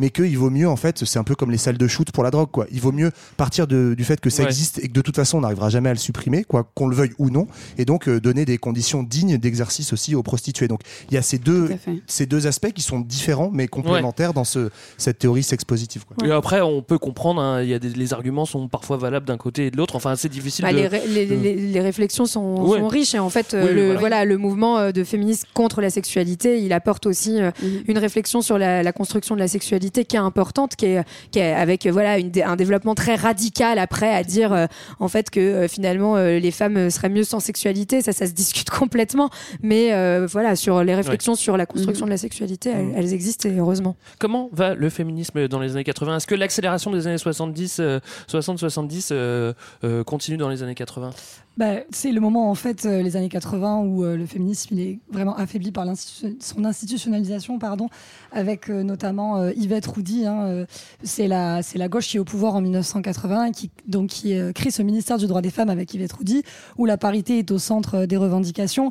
Et ça a l'air, du coup, d'être une avancée, dit comme ça, mais en fait, c'est vraiment l'intégration des luttes féministes aux institutions. Et, et en fait, ça rend pas service, globalement, c'est plutôt l'inverse. Il n'y a pas de stratégie de société, euh, ou de renversement du, patriarcat, on se limite à des mesures, euh, à des mesures symboliques. Les matérialistes et les marxistes, elles, elles se replient dans la théorie et à l'université, donc euh, Oui, oui. donc c'est pas une bonne période pour le féminisme les années 80. En fait, euh, la deuxième vague prend fin à la fin des années 70 et un des gros problèmes, c'est de ne pas avoir posé la question de la stratégie euh, hors mouvement. En fait, euh, il y a un peu cette illusion, et ça c'est la chose avec les vagues qui durent sur euh, du long terme, cette illusion finalement que le mouvement féministe durerait éternellement. Et du coup, pas poser la question de qu'est-ce qui va se passer au moment du reflux de la vague. Et en fait, à la fin des années 70, la plupart des organisations qu'on a évoquées, à part le planning familial, mais le MLF et le MLAC, en fait, euh, euh, meurent, cessent d'exister progressivement. Et effectivement, euh, le drame un peu, c'est que la gauche, entre guillemets, arrive au pouvoir et qu'il y a un débouché institutionnel immédiat et que finalement, toute une partie du mouvement féministe va s'institutionnaliser. Et comme on disait, l'autre partie, va- du coup, un peu isolée et sans lutte, va se replier sur l'université. Est-ce qu'il y a une voilà. sorte de récupération? Oui, et puis je pense qu'il y a beaucoup de féministes qui euh, se laissent prendre euh, au jeu que c'est un gouvernement à part, en fait, que c'est le gouvernement Mitterrand, que c'est la gauche et que, euh, en fait, c'est pas ça comme les autres gouvernements. vu. quoi. et, euh, et du coup, toute une partie va s'institutionnaliser, toute une partie aussi va intégrer l'État. Donc, on voit émerger le féminisme d'État, c'est Mm. quand même quelque chose de nouveau. Euh, et ça, ça va se prolonger en France, en fait, jusqu'à aujourd'hui. C'est une situation dont Marlène. on hérite euh, aujourd'hui. quoi. Mais en fait, c'est un peu le, le même débat qu'il y a eu dans le mouvement ouvrier avec l'institutionnalisation euh, du mouvement communiste et euh, l'arrivée bah, de ministres communistes, etc. Où certains pensent que ça va révolutionner la société, d'autres, enfin après, c'est beaucoup des questions de positionnement politique et d'autres se rendent compte que, bah, Mm. en fait, non, s'ils sont intégrés aux institutions existantes, ils perdent de leur potentiel euh, émancipateur, etc. Ce qui est intéressant, juste pour finir Mm. là-dessus, c'est que en 81, c'est symbolique aussi parce qu'en fait, la gauche, c'est un peu la période dans les années Mitterrand où elle abandonne la question sociale et la question des luttes sociales. Et en fait, c'est vrai pour les questions féministes, mais c'est vrai en fait dans l'ensemble, c'est la grande période des droits de l'homme qui est aussi un repli euh, de la gauche sur des questions, on va dire formelles, juridiques. Donc c'est la grande mode des, des droits de l'homme où plutôt que d'aller euh, défendre des luttes, défendre des acquis sociaux, euh, ouvriers, etc., on va défendre des droits formels et on institutionnalise des choses. Ouais. Et puis les, les, les féministes deviennent en fait euh, vont euh, complètement euh, infiltrer, enfin c'est pas le mot, mais euh, j'arrive pas à le S'engager, trouver. euh, s'engager dans le mouvement associa- dans le, dans le mouvement euh, associatif plutôt, et donc elles vont devenir euh, des expertes et, et aussi elles vont prendre la place de l'État finalement euh, dans des dans, Ouais. à des endroits où où l'État se désengage. Euh, après, euh, voilà, elles vont maintenir en fait ce qu'on appelle un féminisme du quotidien, donc euh, c'est-à-dire qu'il y a voilà des collectifs contre le viol, le planning familial qui continue de faire de l'éducation populaire, etc. C'est Mm. vraiment, enfin voilà, faut pas minimiser leur rôle, il est important, mais on n'est plus dans un mouvement de lutte. Et puis, ce féminisme institutionnel, il porte pas une stratégie pour mettre à bas le patriarcat. Ouais, globalement, effectivement, que quand l'État se désengage et que ça devient euh, euh, le travail des associations, c'est qu'il y a un petit souci. Mais euh, bon, tu trouves que ça- on voit ça? N'est-ce pas? Et non, et quelque chose, je reviens sur quelque chose que tu disais, Johan, hyper intéressant. Euh, le mouvement des droits euh, de l'homme, c'est très spécifique à la France. Dans les autres pays, on parle des droits humains. Le- la France est le seul pays qui parle des droits de Ah, l'homme. c'est vrai? Ouais. Voilà, je voulais juste le noter. D'accord. Euh, Aurore, tu nous as dit euh, deuxième vague euh, se termine dans les années 80. Et ben, on va maintenant passer au grand 3 et aux années 90. Who runs the world? Qui domine le féminisme? Années 90. Alors, je crois qu'on a tous la réponse à cette question de Beyoncé. Who run the world Girls. Ouais, voilà, c'est ok. C'est les girls. En tout cas, euh, ce qui domine dans cette chanson, c'est sûrement le message et les girls aussi, mais c'est sûrement pas la musicalité de l'instru. Je suis désolé, j'aime pas du tout cette chanson. C'est mon avis. Il n'engage que moi. On est à présent dans les années 90. On va vous parler de genre et de Judith Butler. Ouais, bah là c'est un peu la nouvelle révolution, hein, les années 90. Elle est héritée de celle dont on a parlé un peu tout à l'heure, hein, les féministes pro-sexe. Donc elle vient des États-Unis pour le coup. Euh, c'est assez intéressant donc parce qu'elle vient donc de ce mouvement féministe pro-sexe, mais elle va aussi intégrer beaucoup de courants. euh, vous vous souvenez du mouvement différentialiste dont on a parlé au départ? Donc l'idée que euh, en fait. Euh, le genre donc est un construit social, donc ça c'est plutôt hérité du matérialisme culturel, n'a rien de naturel, mais euh, aussi euh, que euh, voilà euh, il faut euh, des, enfin qu'il y a des le genre féminin euh, où les, les, les, les genres peuvent être troublés euh, et qu'il faut euh, les défendre et leur laisser des espaces de parole euh, à part entière. Voilà. Ouais, parce que la, la grande nouveauté par rapport à, à Beauvoir, parce qu'en fait, elle s'appuie vraiment sur euh, Beauvoir, hein, cette Mhm. question de différencier le sexe du genre, encore une fois, c'est qu'elle, elle dit, c'est pas juste en fait, on est un construit, on est construit comme femme, mais aussi comme homme. Hein, Butler, elle, elle elle parle aussi de la figure oui, de la construction fait. du genre masculin. Et, euh, et euh, en fait, ce qu'elle dit, c'est que c'est un truc un peu performatif. C'est-à-dire, c'est pas un truc que, Mhm. t'acquiert- que t'acquiers dans l'enfance et puis c'est fait pour euh, Oui. tout le temps. C'est un truc que tu dois redémontrer en permanence. Et le genre, et en fait, c'est pour moi, c'est vachement intéressant. C'est très concret. Bah, le genre, c'est en fait tous les jours, est-ce que tu choisis de te maquiller ou pas, de porter Ouais. une jupe, de porter ta barbe ou pas? Enfin, comment en fait tous les jours tu redis à la société, je suis un homme, je suis une femme ou je suis ni l'un ni l'autre? Et elle, ce qui l'intéresse, c'est les espaces justement de, de troubles du genre où des gens vont décider de manière performative de être un homme qui met du maquillage, être une femme qui met un pantalon. Enfin, bon, on peut imaginer toutes Ouais, les ouais. déclinaisons possibles. Et à partir de Butler, on va s'intéresser dans les années 90 à euh, donc tout le mouvement queer et euh, ce qu'on appelle les drags, drag queen et drag king. Donc ces gens qui vont troubler le genre, euh, les travestis, etc. Enfin, Ouais. qui est un truc vraiment. euh, moi, je trouve ça trop passionnant. Voilà. Après, c'est- vrai que t'as as, raison, Marlène. Les matérialistes euh, euh, disaient déjà la même chose sur le genre, que c'est une construction.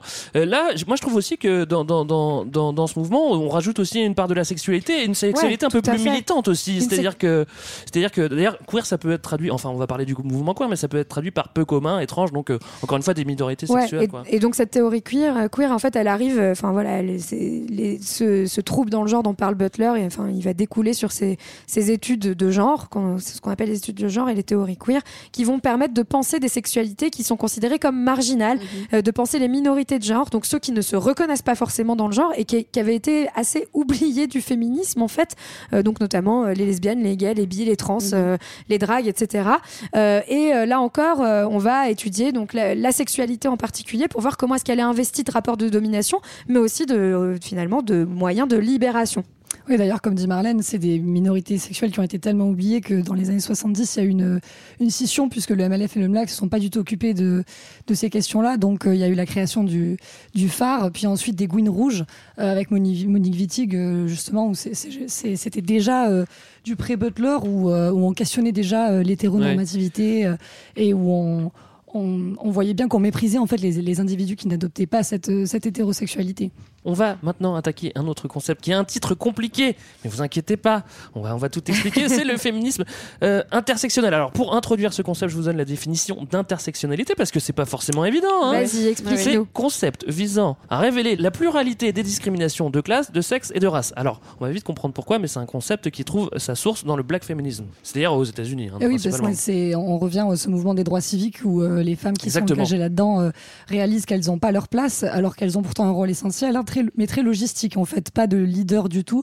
C'est-à-dire elles sont dans les sit-ins, dans les boycotts, dans la logistique, dans les repas, dans le care en fait finalement, hein, encore une fois. Donc c'est les petites mains, elles n'ont pas de, de vraies paroles. Euh, Il y a par exemple, il n'y a qu'une seule femme dans le comité d'organisation de la marche sur euh, Washington en 1963. C'est le fameux moment où il y a eu le, discours de Martin Luther King, voilà. Euh, et donc, elles sont oubliées de ce mouvement antiraciste, mais évidemment aussi des mouvements féministes qui sont euh, à ce moment-là très blancs. Et donc, c'est le, c'est l'avènement du Black Feminism, dont la, la figure la plus connue est sans doute Angela Davis, mais il y a aussi euh, Audrey Lorde, Bell Hooks, qui, qui sont dans cette idée que voilà, il y a une situation spécifique des femmes noires qui sont au croisement de différentes dominations, qui sont celles de race, de genre et de classe, et qu'il faut vraiment euh, les prendre en compte.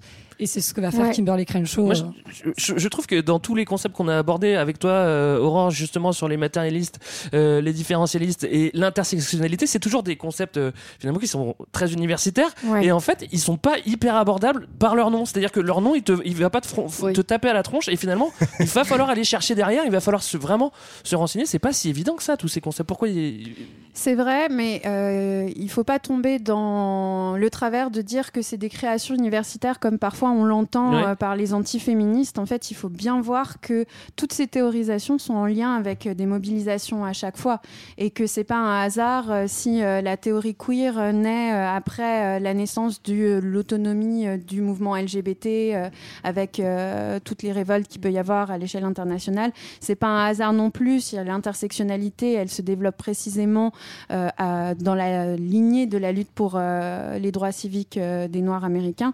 Donc en fait, à chaque fois, même si on le voit pas, c'est à partir de l'expérience Oui. militante que les militantes euh, théorisent en fait. Mais du coup, il y a un peu un décalé à chaque fois. Et pourquoi Ouais. justement est-ce qu'on utilise ce terme euh, d'intersectionnalité? C'est en fait, en gros, c'est pas uniquement euh, de dire que euh, il y a plusieurs formes d'oppression. Donc ça part de cette idée, bah, grosso modo, si t'es une femme noire, c'est la merde pour toi.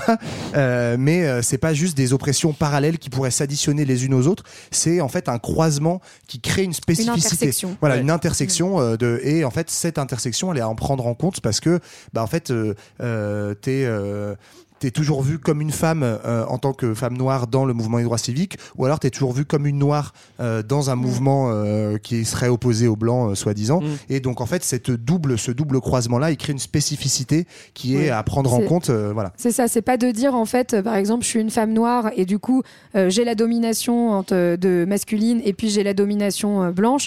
En fait, non, je vais avoir une domination euh, qui se crée spécifique, Spécifique, en fait, ouais. qui s'influe. de- Ces Ouais. deux dominations vont s'influencer avec et qui crée une domination particulière de qu'est-ce que c'est qu'être une femme noire et en plus souvent une femme noire pauvre. Oui. Mm. Et euh, juste pour euh, avoir une représentation très concrète, parce que c'était compliqué aussi à imaginer pour moi au départ, ça, me semblait justement un peu universitaire, alors même si ça l'est pas forcément. Et, euh, et moi, en tant que femme blanche, par exemple, je m'étais posé la question au moment où euh, j'ai des amis noirs qui me disaient on a besoin de se retrouver entre femmes noires seules. Euh, et moi, je m'étais sentie un peu exclue. J'avais eu un peu peur de ça. Et en fait, elles avaient raison de vouloir se retrouver seules Oui. pour parler de, de discrimination très spécifique. Notamment, moi, j'y avais jamais fait attention parce que je suis pas concernée de, de prime abord. Mais elle me disait on en a marre qu'on nous tousse les cheveux en nous disant qu'on est des tigresses, etc. Et je m'étais dit waouh, je savais panthères. même pas que ça existait. Ouais, ouais, ouais. Voilà, je savais même ouais. pas que ça existait. Et elle me disait, on a besoin de, ce, de cet espace de parole pour s'exprimer, pour se rendre compte que c'est pas juste moi toute seule qui vis ça dans mon coin, mais qu'en fait on est plusieurs femmes. Mm. Et notre, euh, ce qui nous rassemble, c'est qu'on est, on est des femmes et on est noirs. Ouais. Et ensuite, elle disait, dans un second temps, vous pourrez venir enfin, éventuellement nous accompagner, etc. Mais c'est forcément en revenant vers nous et en nous demandant ce qu'on en pense, parce que ce Ouais. sont nous les premières à être touchées par cette question-là. on peut faire le parallèle entre les entre les premiers les le premier mouvement du MLF et les hommes qui Ouais, après rentrent dedans. hein. Tout mais c'est- normal. Mais, mais, Voilà. mais en fait, euh, mais ce qu'il faut savoir, c'est que ça, ça va être aussi très critiqué au sein du féminisme euh, en tant que tel, hein, ce- cette intersectionnalité et notamment tous les mouvements non mixtes, euh, parce que il va y avoir, enfin, encore une fois, il va y avoir une accusation en disant, bah, vous divisez le féminisme, euh, finalement, on n'est plus tout ensemble, hein. etc. Or, euh, voilà, euh, ces femmes noires, elles vont dire, bah oui, mais nous, on subit un sexisme qui est différent de Oui, celui d'une du femme blanche. Et donc, on a besoin de, voilà, de créer des collectifs. Notamment, il y, en a un qui est assez connu en France, hein, qui s'appelle Moisy, qui a été cr- créé en 2014 et euh, qui décide de mêler toutes ces questions, voilà, capitalisme, patriarcat, sexisme, racisme, et qui a été souvent vraiment pointé du doigt, notamment dans les médias, par les institutions, comme un, un mouvement séparatiste et communautariste, alors qu'il s'agit juste de mettre en de mettre avant le doigt sur des sur dominations très spécifiques. Ouais, ouais, ouais. Par ailleurs, des gens critiqués par des gens qui s'intéressaient pas du tout à ces dominations et Oui. qui d'un coup sont vraiment très tristes de pas pouvoir aller à cette réunion. C'est un peu drôle. hein. Donc Vas-y, euh, va aux réunions des femmes de ménage noires euh, qui travaillent dans le bâtiment. Donc le concept euh, d'intersectionnalité, on comprend, il est fondamental parce qu'en fait, s'il y a plusieurs dominations, il faut toutes les prendre en compte. Et on peut pas choisir une, euh, son combat en fonction d'une domination majoritaire, ce serait complètement idiot. Alors ça complexifie le problème, évidemment, c'est certain, mais attendez, parce qu'il y en a qui vont encore plus loin et qui vont remettre au goût du jour la théorie de la reproduction développée par Marx et aussi Bourdieu. Accrochez-vous parce que là, on va, on a encore des concepts. On va synthétiser féminisme, intersectionnalité, théorie de la reproduction. C'est une lourde tâche. Heureusement qu'on a une sociologue à la table parce que moi, je serais pas capable de le faire. Est-ce que tu veux nous développer un, un tout petit peu ça? Oui, alors euh, euh, ce sera la dernière théorie, je crois, qu'on va aborder à ce point-là. Donc, euh, Après, voilà. vous pourrez aller vous coucher. Est-ce que Euh, déjà tu peux nous rappeler ce que c'est la théorie de la reproduction très Ouais, brièvement? très Ouais. brièvement. Bon, alors c'est euh, une théorisation euh, qui est un peu le fruit de 50 ans de débat euh, au sein du féminisme marxiste euh, et qui, euh, en fait, atteint son apogée dans les années 80 jusqu'à nos jours, quoi, en termes de synthétisation, et qui essaye de penser une synthèse des différents rapports de domination. Ouais. Donc dans l'intersectionnalité, on l'a dit, on essaie de penser le croisement. Dans la théorie de la reproduction sociale, on essaie de les penser, ces différents rapports, vraiment ensemble. Donc si on représente ça euh, euh, dans l'espace, l'intersectionnalité, on voit bien ces différentes droites qui vont se euh, recouper, ces droites étant des rapports de domination. La théorie euh, de la reproduction sociale, elle dit en fait il y a une seule droite. Mm. Après, pour comprendre comment fonctionne cette seule et unique droite, on va par la pensée isoler différents rapports euh, de domination pour euh, les théoriser, les penser, etc. Mais en fait, ça fonctionne unitairement, et c'est pour ça qu'on l'appelle aussi théorie unitaire. Théorie de la reproduction sociale, théorie unitaire, c'est une seule et même chose. Donc c'est une euh, sorte de d'autres visions de l'intersectionnalité. L'idée, c'est de toujours penser les choses ensemble, mais on va les penser un peu différemment. Et alors, pourquoi on parle de reproduction? Euh, C'est parce qu'on repart du cadre d'analyse marxiste et on dit de la même façon qu'il y a une sphère qui est la sphère de la production, là où s'effectue le travail, mais il y a une autre sphère qui est la sphère de la reproduction, qui est tout aussi importante et euh, qui rend possible la production. La reproduction, euh, c'est en fait toujours à un double niveau. Euh, c'est euh, la reproduction intergénérationnelle des différents travailleurs, des différents êtres humains. On va produire à travers les générations, par la procréation, par l'éducation, de nouveaux êtres humains. Mais c'est aussi toujours une reproduction quotidienne. On va rendre possible que la vie se perpétue au quotidien parce que après chaque journée, ben, l'individu a besoin de boire, manger, se reposer, qu'on prenne Mm. soin de lui, etc. Donc en fait, on reprend un peu la conceptualisation du travail domestique euh, des années euh, 70, mais euh, en l'articulant vraiment à la question euh, de la production. Euh, finalement, la reproduction, c'est la reproduction des êtres humains, c'est la reproduction des travailleurs, c'est la reproduction de la force de travail, c'est ce qui rend possible qu'il y ait une production, un travail dans nos sociétés. Mm. Et cette reproduction, elle est prise en charge par les femmes historiquement. En fait, euh, je trouve ça ouf de hyper intéressant de Ouais, théoriser ce truc-là parce que tu, tu, ça permet de voir effectivement que en prenant du recul sur la société, euh, effectivement, on ne produit pas que des biens matériels et des services, mais la première chose pour produire ça, c'est produire des gens, Produire des hommes, Donc, ouais. Et c'est pas Voilà. juste les pondre. Donc déjà, ça c'est les femmes qui vont les pondre, mais en plus c'est aussi. Euh, bah, elles- elles pondent? Bah oui, non, c'est pas comme ça qu'on fait. Je sais pas, moi je suis un homme, je sais pas. Non mais voilà, donc déjà faire des enfants, reproduire l'espèce, et puis bah, comme tu disais, euh, toute la toute la vie matérielle quotidienne, invisible, non salariée, etc. pour euh, se soigner, euh, voilà, manger, euh, Ouais, dormir, se reposer, etc. Et qu'en fait c'est une espèce, ça paraît.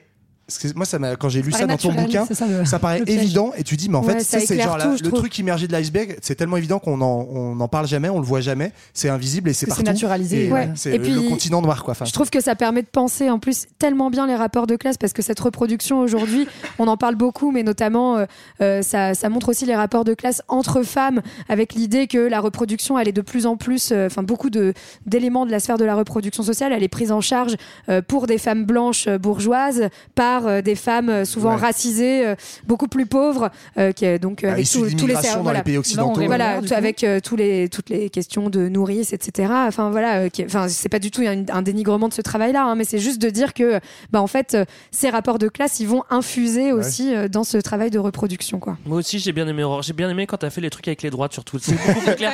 Non, mais parce que maths. Non, mais tu vois, intersectionnalité, on comprend beaucoup mieux avec ces petits schémas. On les, on les, on les frappe peut-être ces petits schémas, Ouais. ça serait bien. on demandera à Morgane de nous faire des Euh, j'espère que c'est clair pour tout le monde. On continue dans les questionnements et là on s'approche de l'actualité des questions du 21e siècle. Là, il y a des nouvelles ruptures entre féministes sur les questions. On a parlé de prostitution tout à l'heure, on va euh, parler un petit peu de voile aussi. Perso, je pense que c'est très difficile d'avoir un avis tranché sur la, la question du voile parce qu'il y a des arguments des deux côtés, il y a souvent des arguments valables, Euh, on a des exemples, des contre-exemples, des cas par cas, des cas particuliers, beaucoup de récupération politique, identitaire, etc. etc. Bref, c'est très compliqué d'y voir clair, d'autant plus que les, les débats s'enflamment et tout, mais l'important c'est déjà de comprendre en fait et d'y réfléchir à toutes ces questions. Ouais, bah on peut déjà juste mettre le contexte. hein. Donc c'est un enjeu qui est quand même très français, mais euh, on pensait que c'était quand même hyper important d'en parler parce que parce qu'en gros, dès qu'on a besoin de parler d'autre chose de que ce qui se passe dans le pays, on Ouais. remet un peu d'un petit coup de voile. Ouais. Donc euh, bon, autant autant euh, dévoiler un peu ce, que- ce qui se cache là-dessous. Mais euh, en gros, euh, voilà, c'est euh, c'est un, c'est un thème très français dans un contexte, voilà, euh, d'attentats, de, de, de aussi euh, d'instrumentalisation des discours identitaires euh, aujourd'hui. Et tout ça, euh, c'est vraiment cristallisé depuis 2004 avec l'interdiction du voile euh, à l'école, où on a fait une loi pour interdire quelque chose, euh, soi-disant, enfin en tout cas, euh, avec l'idée de défendre euh, la liberté, la laïcité et de défendre les femmes, les droits des femmes et le féminisme. Oui. Et à ça, en fait, s'oppose de plus en plus, euh, enfin, c'est opposé ce qu'on appelle un féminisme décolonial. Euh, une de ses grandes figures, c'est Françoise Vergès, hein, mais il y en a, il y en a d'autres euh, aussi évidemment.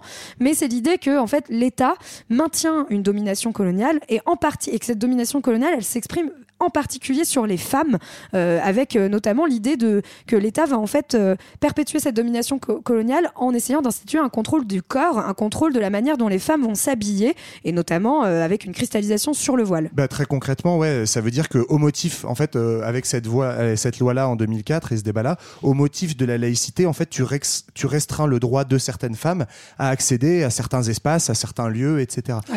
Et voilà. Et donc ça, ça, ça divise vraiment un peu le mouvement féministe, comme euh, il est divisé sur la question de la prostitution. Enfin, je sais pas si ce parallèle vaut, mais je trouve que ça se ressemble un peu. C'est-à-dire je que trouve, moi, ouais. des personnes Oui, qui vont dire au nom du voile, en fait, enfin au nom de l'émancipation des femmes, il faut voir le voile comme un signe d'oppression de la religion, etc. Qui peut l'être aussi, hein. Qui peut l'être si c'est forcé, aussi, etc. évidemment. Et puis d'autres qui Enfin, vont qu'il a dire été dans le temps, en tout cas. Ouais, euh, ouais, ouais. je- mais d'autres qui vont dire, bah non, mais partons en fait de la parole des femmes et notamment des femmes qui le portent par choix, qui Ouais. le revendiquent et en fait qui disent que c'est pas forcément une oppression. Et puis en France, euh, voilà, enfin, faut pas qu'on, euh, je pense qu'on parle que de ça non plus parce qu'on en parle non. déjà beaucoup trop, mais ça prend cette tournure spécifique parce qu'il y a un, un- un paradigme de la laïcité très particulier en France où historiquement ça s'est construit contre une religion qui était l'Église catholique parce qu'elle avait du pouvoir politique. Et en fait aujourd'hui on réutilise ces arguments pour une religion qui est minoritaire et qui n'a pas de pouvoir politique en disant il faut euh, il faut euh, euh, faire la chasse aux signes religieux alors qu'on n'est pas du tout dans le même contexte qu'en 1900 Oui. quand euh, l'Église a, a, euh, toutes les écoles, euh, tout Ouais, le pouvoir politique dans les communes. islamophobe en Ouais. plus. surtout, Oui, donc. Oui, mais c'est ouais. et que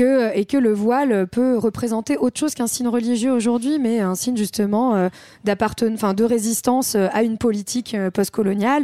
Et puis aussi, c'est nier le fait qu'il y a des féministes dans les pays, dans des pays musulmans, qui sont voilés, qui revendiquent le fait que le voile peut faire partie peut être intégré au féminisme.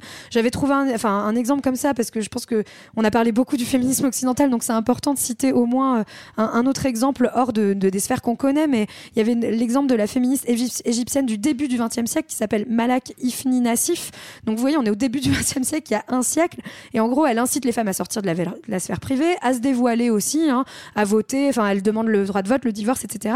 Mais à la fois, elle s'oppose à un féminisme occidental qui rendrait le dévoilement obligatoire, puisqu'elle dit, en fait, on Ouais. vit dans un système patriarcal, patri- patriarcal pardon, pardon, et en fait, il y a des femmes, bah, si elles se dévoilent, euh, bah, en fait, elles vont subir des violences, et pour l'instant, elles peuvent pas le faire. Et puis, il y en a pour qui ça reste un choix, euh, un choix culturel euh, qui peut être, euh, qui peut être complètement compatible avec une forme de liberté en tant que femme, et donc on peut pas juste demander de l'abandonner de manière or- autoritaire. On a parlé de prostitution aussi tout à l'heure. On- Est-ce qu'on redit un petit mot dessus? Bah, juste un, un micro mot, mais en fait, la prostitution, voilà, il y a le même débat entre est-ce que c'est forcément une domination ou pas, ou est-ce que ça peut être un choix? On l'a dit, ça peut être un choix pour certaines femmes qui aussi revendiquent un argument qui, moi, me paraît très important. C'est qu'elles disent, en fait, euh, est-ce que finalement, euh, se faire euh, exploiter en tant qu'ouvrière, euh, finalement, c'est. Euh, pire qu'une exploitation euh, de son corps euh, par le travail sexuel. Elles le mettent euh, très bien en parallèle en disant que, pour elles, c'est une forme d'exploitation comme une autre. C'est notamment ce que met en avant un, une, euh, une- un, un parti, enfin un collectif qui s'appelle le STRAS, hein, le Syndicat, des travailleurs euh, du sexe, travailleuses du sexe. Et euh, voilà, c'est juste que je trouvais ça intéressant parce Ouais. que elles, Oui. elles mettent, elles mettent en avant le fait que bah, finalement, quand, quand on t'exploite, euh, quand on t'exploite 10 heures par jour à l'usine, est-ce que finalement, euh, ton- l'exploitation du on n'exploite pas ton corps euh, aussi Enfin voilà. Ouais, c'était- après, il y a quand même aussi, dans la prostitution, il y, a- il y a des trucs qui sont plus compliqués avec les réseaux de. Bien évidemment, mais sont- Non, mais faut pas, faut pas l'oublier. Là, c'était juste pour parler Oui, oui, non, des, femmes sûr. qui choisissent euh, ce. Ouais, ouais, cette Non, mais moi, je suis, c'est- intéressant. Après, c'est vrai que c'est choisir ce travail euh, et le faire indépendamment, c'est pas non plus donné à tout le monde dans. dans euh, c'est pas sûr. la majorité, mais après, c'est des questions qui sont, euh, qui sont très importantes. Julie, je sais que tu as un truc à nous dire. Euh, non, il y a, une, il y a une- un troisième, euh, une, tro- une troisième source de division et de débat euh, euh, au sein du féminisme euh, et qui, qui, en plus qui, qui vient renouveau en ce moment, c'est la question de la transidentité Mmh. euh, et de la, de la question de est-ce que les personnes trans sont acceptées dans la non-mixité euh, des espaces féministes aujourd'hui et, et voilà, c'est quand même un, un troisième point de discussion que je trouvais important de, de mentionner. Alors, on a balayé dans cette partie les années euh, 90-2000. On passe maintenant à la dernière partie et c'est le grand 4. Féminisme d'aujourd'hui, les femmes sont l'avenir des hommes. Bah, les femmes sont l'avenir des hommes, euh, bah, c'est tout à fait vrai, mais déjà il faudrait qu'ils arrêtent de leur taper dessus, ce serait pas mal. Alors c'est le moment de parler de la quatrième vague féministe. Alors, quatrième vague, euh, il y en a certains qui disent qu'il n'y a pas de quatrième vague, mais euh, il y en a certains qui disent que c'est la quatrième vague, et elle se caractériserait par la lutte contre les violences et la libération de la parole, en passant euh, aussi par les réseaux sociaux. Alors comment elle a commencé Ouais. cette quatrième vague S'il y a Bah, ce qu'on peut dire, enfin, si j'ai bien compris, c'est que, enfin, voilà, on parle de quatrième vague, notamment depuis les années 2010, puisqu'on a de, là, le- on, dit, on dit que le nouveau combat qui serait au cœur, celui de, des luttes contre les violences, contre les violences faites aux femmes, qui serait la manifestation, euh, voilà, la plus euh, dure et la plus euh, flagrante de la domination masculine. Ça commence, et, et là, ce qui est intéressant aussi, c'est que ça, ce, mouvement-là, il va prendre racine notamment dans des pays qui ne sont pas les pays occidentaux pour une fois, euh, et ce qui montre que le féminisme est vraiment très vivant aussi ailleurs, notamment en Inde, où il y a eu des mouvements de masse après plusieurs épisodes de viol collectif, et notamment un très célèbre en 2012. Euh, et puis on a une avant-garde en Amérique du Sud avec euh, les manifestations euh, du mouvement Ni Una Menos, qui veut dire pas une de moins, euh, qui commence notamment en Argentine en 2015 à la suite d'une série de féminicides. Un féminicide, c'est donc euh, l'assassinat d'hommes sur des femmes parce que ce sont des femmes, hein, euh, voilà. Et euh, ça va s'étendre à toute l'Amérique latine, euh, notamment euh, voilà en Uruguay, en Équateur, au Pérou, au Mexique, en, en Colombie. Au Mexique, c'est notamment très célèbre avec les cas de disparition des, des femmes de. Ciudad Juarez. Et, Ouais, et voilà. Au Canada aussi, euh, notamment. On, on peut se poser la question, c'est vrai qu'au Chili, il y a aussi euh, l'air est révolutionnaire en ce moment. Euh, les, les Chiliennes sont aussi très actives finalement. Est-ce qu'on n'est pas encore euh, dans une période pré-révolutionnaire avec, euh, avec une quatrième vague qui serait encore plus importante Ça, c'est ça, c'est une question que je viens de me poser. Voilà. Euh, L'international sera le genre humain, ça on savait déjà, mais maintenant, euh, ce qu'on commence à comprendre, c'est que le féminisme eh bah, s'internationalise et tu viens de nous le dire, Marlène. Oui, et euh, un élément qui permet son internationalisation aussi, euh, c'est un mot d'ordre qui est mis en avant par le collectif argentin Ni Una Menos depuis 2017 Ouais. et qui porte l'idée de faire la grève féministe internationale à chaque 8 mars. Et ça, à la fois, ça remet en son centre euh, euh, du mouvement féministe l'arme de la grève, ce qui est une nouveauté, ce qui est intéressant, euh, parce que c'est traditionnellement une arme plutôt du mouvement ouvrier, Mm. donc elle reprend à son compte. Et euh, l'autre aspect qui est intéressant, c'est que du coup, chaque nouveau pays va rentrer dans la quatrième vague, souvent en- autour de la construction de cette grève féministe. C'est le cas euh, de l'État espagnol, par exemple, qui depuis euh, 2-8 mars a vu descendre dans la rue 5 et 6 millions de personnes pour le 8 mars Ouais. en construisant cette grève. C'est le cas aussi en Belgique, en Suisse, etc. Donc c'est vraiment une arme euh, très intéressante de cette euh, quatrième vague. Arme intéressante aussi, les réseaux sociaux qui jouent euh, un rôle de facilitateur dans la libération de la parole. Bah oui, c'est vrai qu'elle est plus facilement portée, et heureusement, hein, c'est un bel outil aussi pour ça. Ouais, bah, le, notamment le fameux mouvement MeToo euh, qui a pris la tournure Balance ton port euh, en France, mais qui est vraiment, euh, c'est même euh, pour le coup là, euh, si on parle de, de ceux qui étudient les mouvements sociaux et pas uniquement féministes, c'est un peu un ovni parce que euh, c'est une grande nouveauté. Alors il y a eu un peu les révolutions arabes où euh, les, les réseaux sociaux et notamment Facebook à l'époque ont, ont joué un grand rôle, mais c'est euh, peut-être une des premières, en tout cas une des toutes premières fois à cette échelle-là internationale que ça passe d'abord par une libération de la parole sur les réseaux sociaux, mais c'est pas, c'en est pas resté là puisque ça a été le prélude ensuite à des rassemblements physiques, des mobilisations, ce mouvement de grève dont parlait, euh, enfin ces mouvements de grève du 8 mars dont parlait Aurore euh, à l'instant. Donc euh, on voit que voilà, ça prend aussi des formes nouvelles bah, qui s'adaptent à la société d'aujourd'hui. quoi. Et ce qui est assez intéressant, c'est que euh, c'était quand? C'était en 2018, hein, MeToo, je Ouais. crois, c'est ça? De- 2017. 2017, fin Ah, 2017. c'est loin, ça paraît, c'est Ouais. pareil. hein. Mais euh, c'est que euh, euh, moi j'ai eu le sentiment en fait de faire partie d'une communauté, c'est-à-dire que auparavant euh, il y avait euh, ces discriminations qu'on pouvait vivre au quotidien et notamment euh, ces gestes déplacés dont on faisait euh, l'objet, euh, dont on parlait de temps en temps, mais pas trop, même entre amis, etc. Et moi je me souviens de voir mes amis mettre juste MeToo et de me dire mon Dieu ça lui est arrivé aussi, ah mon Dieu elle aussi ça lui est arrivé aussi. Mm. Alors oui je suis chrétienne d'où le mon Dieu, mais Bon mais en Dieu, gros Sainte mais- Marie, Mère de Oh, Dieu. mais euh, c'est en tout cas, moi j'ai eu le sentiment qu'on était plusieurs et qu'on était une force et qu'on était tout ensemble et que c'est vraiment quelque chose qui a, qui a, qui a révolutionné en fait ma façon de voir le féminisme à Ouais. cette époque. Mais je pense que ça fait évoluer aussi vachement la, la- la- la mentalité des mecs et je pense qu'on se pose plus de questions qu'avant. Enfin, je sais pas, Mhm. euh, je- Johan. Tout à fait.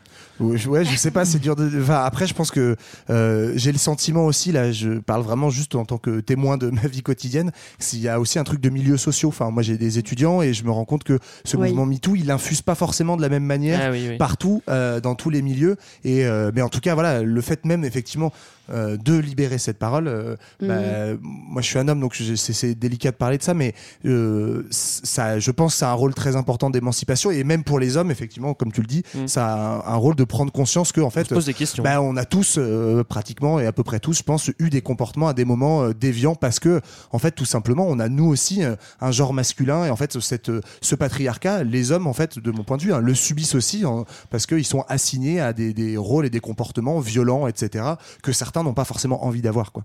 Alors, t'as dit que ça infusait pas forcément partout le mouvement MeToo. Euh, ben, c'est vrai aussi qu'il y en a qui n'ont pas envie de, qui ont pas envie de, de, de, de, de se fondre dans le mouvement et la contre-attaque s'organise avec les, les gros machos euh, qui sont là pour faire comprendre qu'ils n'ont pas l'intention de lâcher leur- leurs privilèges comme ça. Ça, c'est la contre-attaque, euh, quoi. Ouais, ils reviennent pas mal en force, malheureusement. Donc, euh, avec euh, notamment tout le mouvement qu'on a, qui est de ceux qui se revendiquent masculinistes, donc en opposition au féminisme, hein, comme vous pouvez le, le, voir, et donc qui estiment que bah, leur genre est menacé, leur, leur euh, mode de vie sont menacés, puis leurs droits aussi. Et euh, malheureusement, ces discours, ils sont aujourd'hui relayés, vous le savez, hein, par des gens. euh, voilà, ça, ça me fait presque chier même de dire leur nom, euh, tellement j'ai l'impression qu'on en entend grave, parler tout le temps, Marlène. mais euh, voilà, mais euh, tous les euh, Zemmour, puis euh, en fait des mecs qui sont juste à la tête du monde, genre Donald Trump, voilà, qui en fait, euh, donc euh, Zemmour qui a quand même un- publié un livre qui s'appelle Le Premier Sexe, hein, pour euh, histoire de bien enfoncer le clou et de bien dire des conneries, mais mais pour euh, revendiquer l'idée que euh, bah, le, les hommes restent le premier sexe et Ouais. qu'ils devraient, enfin ils devraient le rester quoi. Ce qui est intéressant, il y a un mec, euh, je sais que tu l'aimes bien aussi, Greg, qui s'appelle Francis Dupuy-Derry. Ah oui, qui j'aime est bien, un- chouette, un, oui. un politologue canadien qui a travaillé Mm. beaucoup sur les anarchistes, mais aussi sur euh, le masculinisme. Et en fait, euh, il a fait tout un travail un peu d'histoire là-dessous où donc les Zemmour et compagnie disent que là c'est nouveau, il y a une urgence à défendre le masculin parce qu'il y a une attaque particulièrement forte des féministes. Mhm. Et en fait, bah, c'est un discours qui existe chez les hommes depuis depuis des centaines d'années. Ouais. où En fait, cette espèce de crise de la masculinité, c'est euh, un miroir aux alouettes, un truc qui revient sans cesse par euh, certains hommes, bizarrement souvent des hommes blancs de pouvoir, qui se sentent menacés dans leurs privilèges. Hum, Tellement menacés qu'ils reçoivent des Césars d'ailleurs.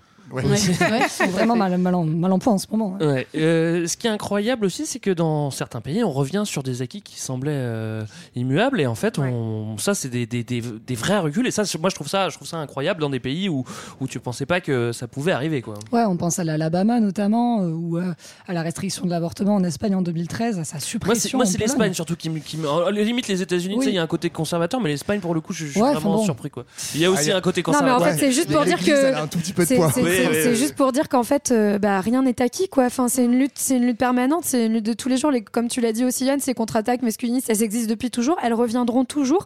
Sauf que parfois, elles portent des gens au pouvoir et que, bah, quand ils sont au pouvoir, ils passent des lois euh, qui vont vraiment contre les droits des femmes. Et donc, c'est cette lutte, euh, elle, continue, elle est toujours d'actualité. Donc, dans des pays où on avait ces droits, notamment sur le, le droit à disposer de, de notre corps, mais aussi dans des pays où on l'a pas encore. Par exemple, en Irlande, c'est quand même que depuis 2018 qu'il y a le droit à l'avortement.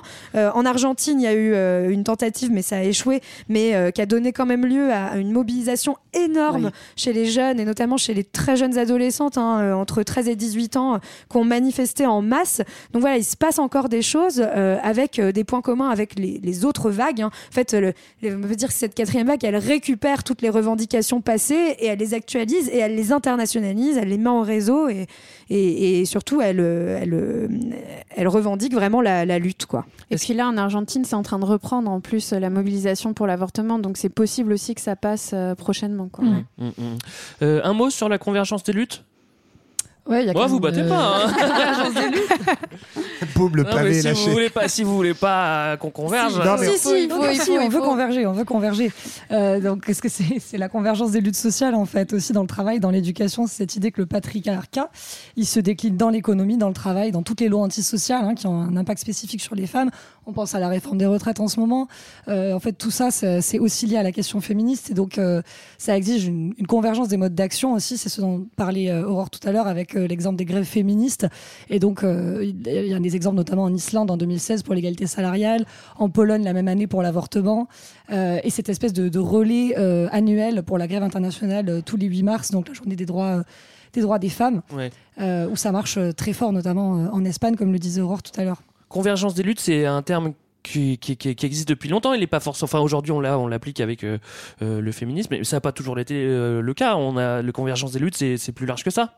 Ouais, euh, enfin c'est effectivement un terme qui revient dans l'histoire qui revient dans l'histoire du mouvement ouvrier pour évoquer des secteurs déjà en fait dans, historiquement dans les mouvements de grève générale des secteurs différents qui convergent. Et là l'idée avec le mouvement féministe je pense que ça rejoint un peu ce que ce que présentait Aurore tout à l'heure sur la, la théorie de la reproduction c'est-à-dire euh, faire converger en fait bah, mouvement social euh, mouvement ouvrier historique mouvement féministe mais aussi lutte écologiste. Ouais, ouais, Euh, ouais. voilà il y a aussi un courant écoféministe aujourd'hui. Mhm. bon on n'aura pas le temps d'en parler je pense mais qui est, qui est très fort aussi. Donc voilà c'est des pans différents toujours sur ces questions de domination d'oppression et de, de défense de l'égalité quoi Et n'oublions pas l'astroféminisme. Ah oui, bah oui. très très important. Non, je voulais juste dire une phrase là-dessus parce que c'est hyper intéressant. En fait, euh, euh, d'ailleurs, la raison personnelle qui m'a amené à faire de l'astrologie, c'est que quand je lisais mon thème astral, je me disais c'est horrible.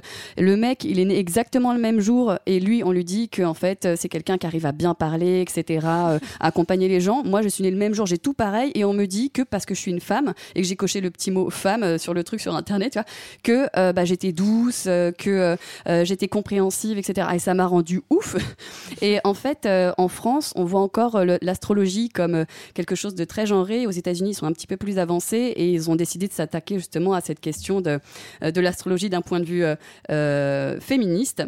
Et euh, c'est quelque chose qui, est- qui commence à arriver dans notre pays. J'en suis très très heureuse. Ouais. Et euh, voilà, sur euh, vous verrez les hashtags euh, euh, Ouais. Mercure rétrograde, etc. Mais aussi beaucoup hashtag astroféminisme. Et ça, c'est cool. Vous n'aurez que des thèmes astroféministes Non, voilà, mais chez le, Culture le- 2000. le message est passé, Léa, c'est très important, la- l'astroféminisme. Moi, ce que, je, ce, que, ce, que, ce que je ressens, euh, finalement, on est presque à la fin de l'épisode, c'est que là, on, on a abordé la convergence des luttes, mais c'est vrai qu'aujourd'hui, tu peux plus militer euh, contre une injustice sans être féministe, et tu peux plus être féministe sans militer contre toutes les autres injustices. En fait, Mhm.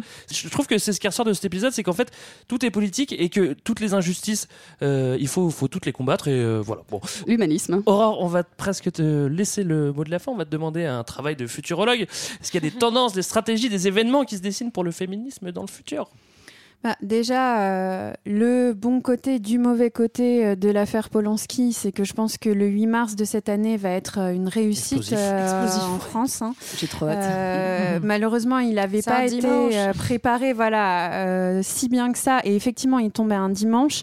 Mais là, entre euh, le contexte de euh, la réforme des retraites, euh, qui fait que depuis trois mois, bon, euh, on se bat tous les jours, et les questions féministes, elles ont été portées dans ce cadre-là, et euh, ce contexte précis euh, de l'affaire Polanski, ben, je pense qu'on va avoir un premier 8 mars qui va un peu euh, décrocher. Mm. Et pour les perspectives futures, ben, c'est vraiment euh, ce qu'on disait sur la fin, c'est la question de la convergence des luttes pour moi.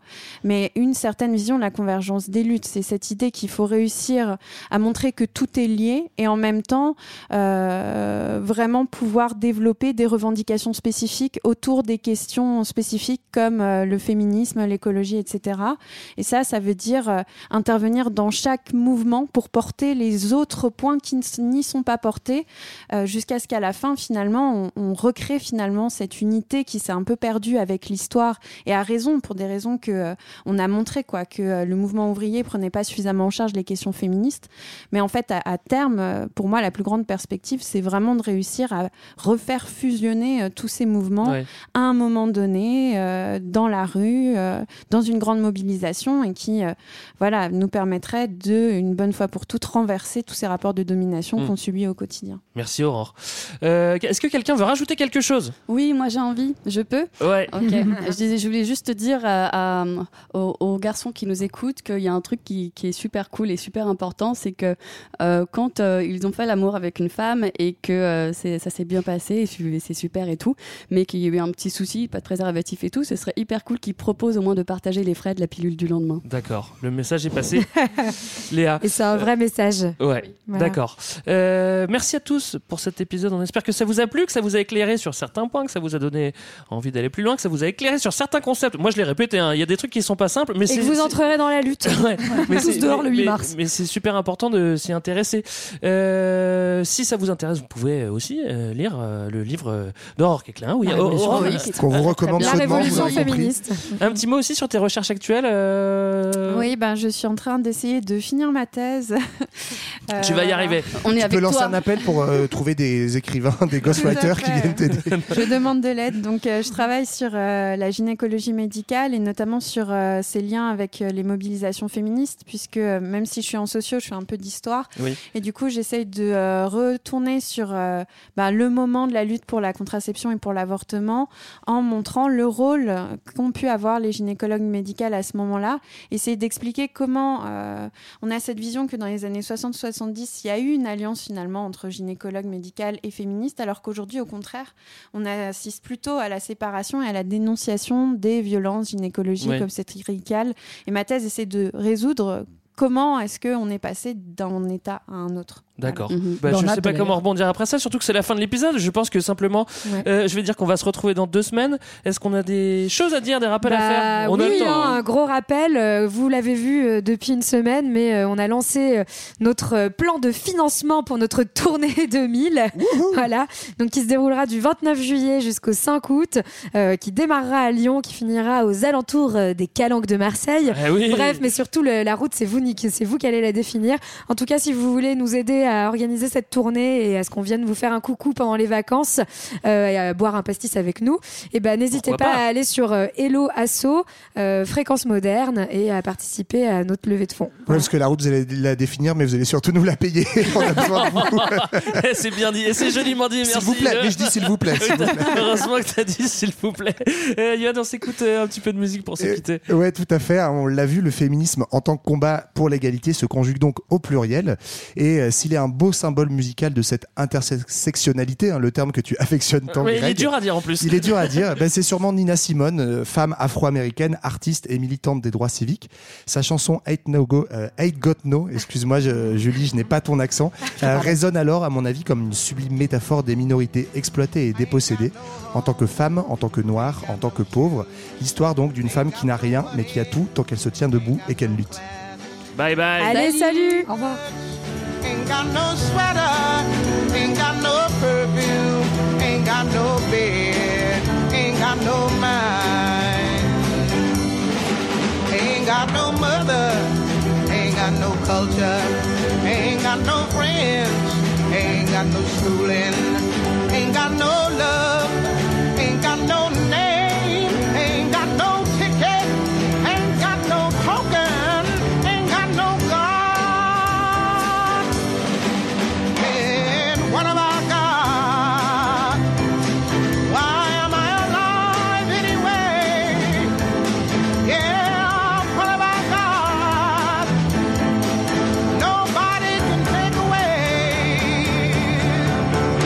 Got my hair, got my head, got my brains, got my ears, got my eyes, got my nose, got my mouth, I got my smile. I got my tongue, got my chin, got my neck, got my boobs, got my heart, got my soul, got my back,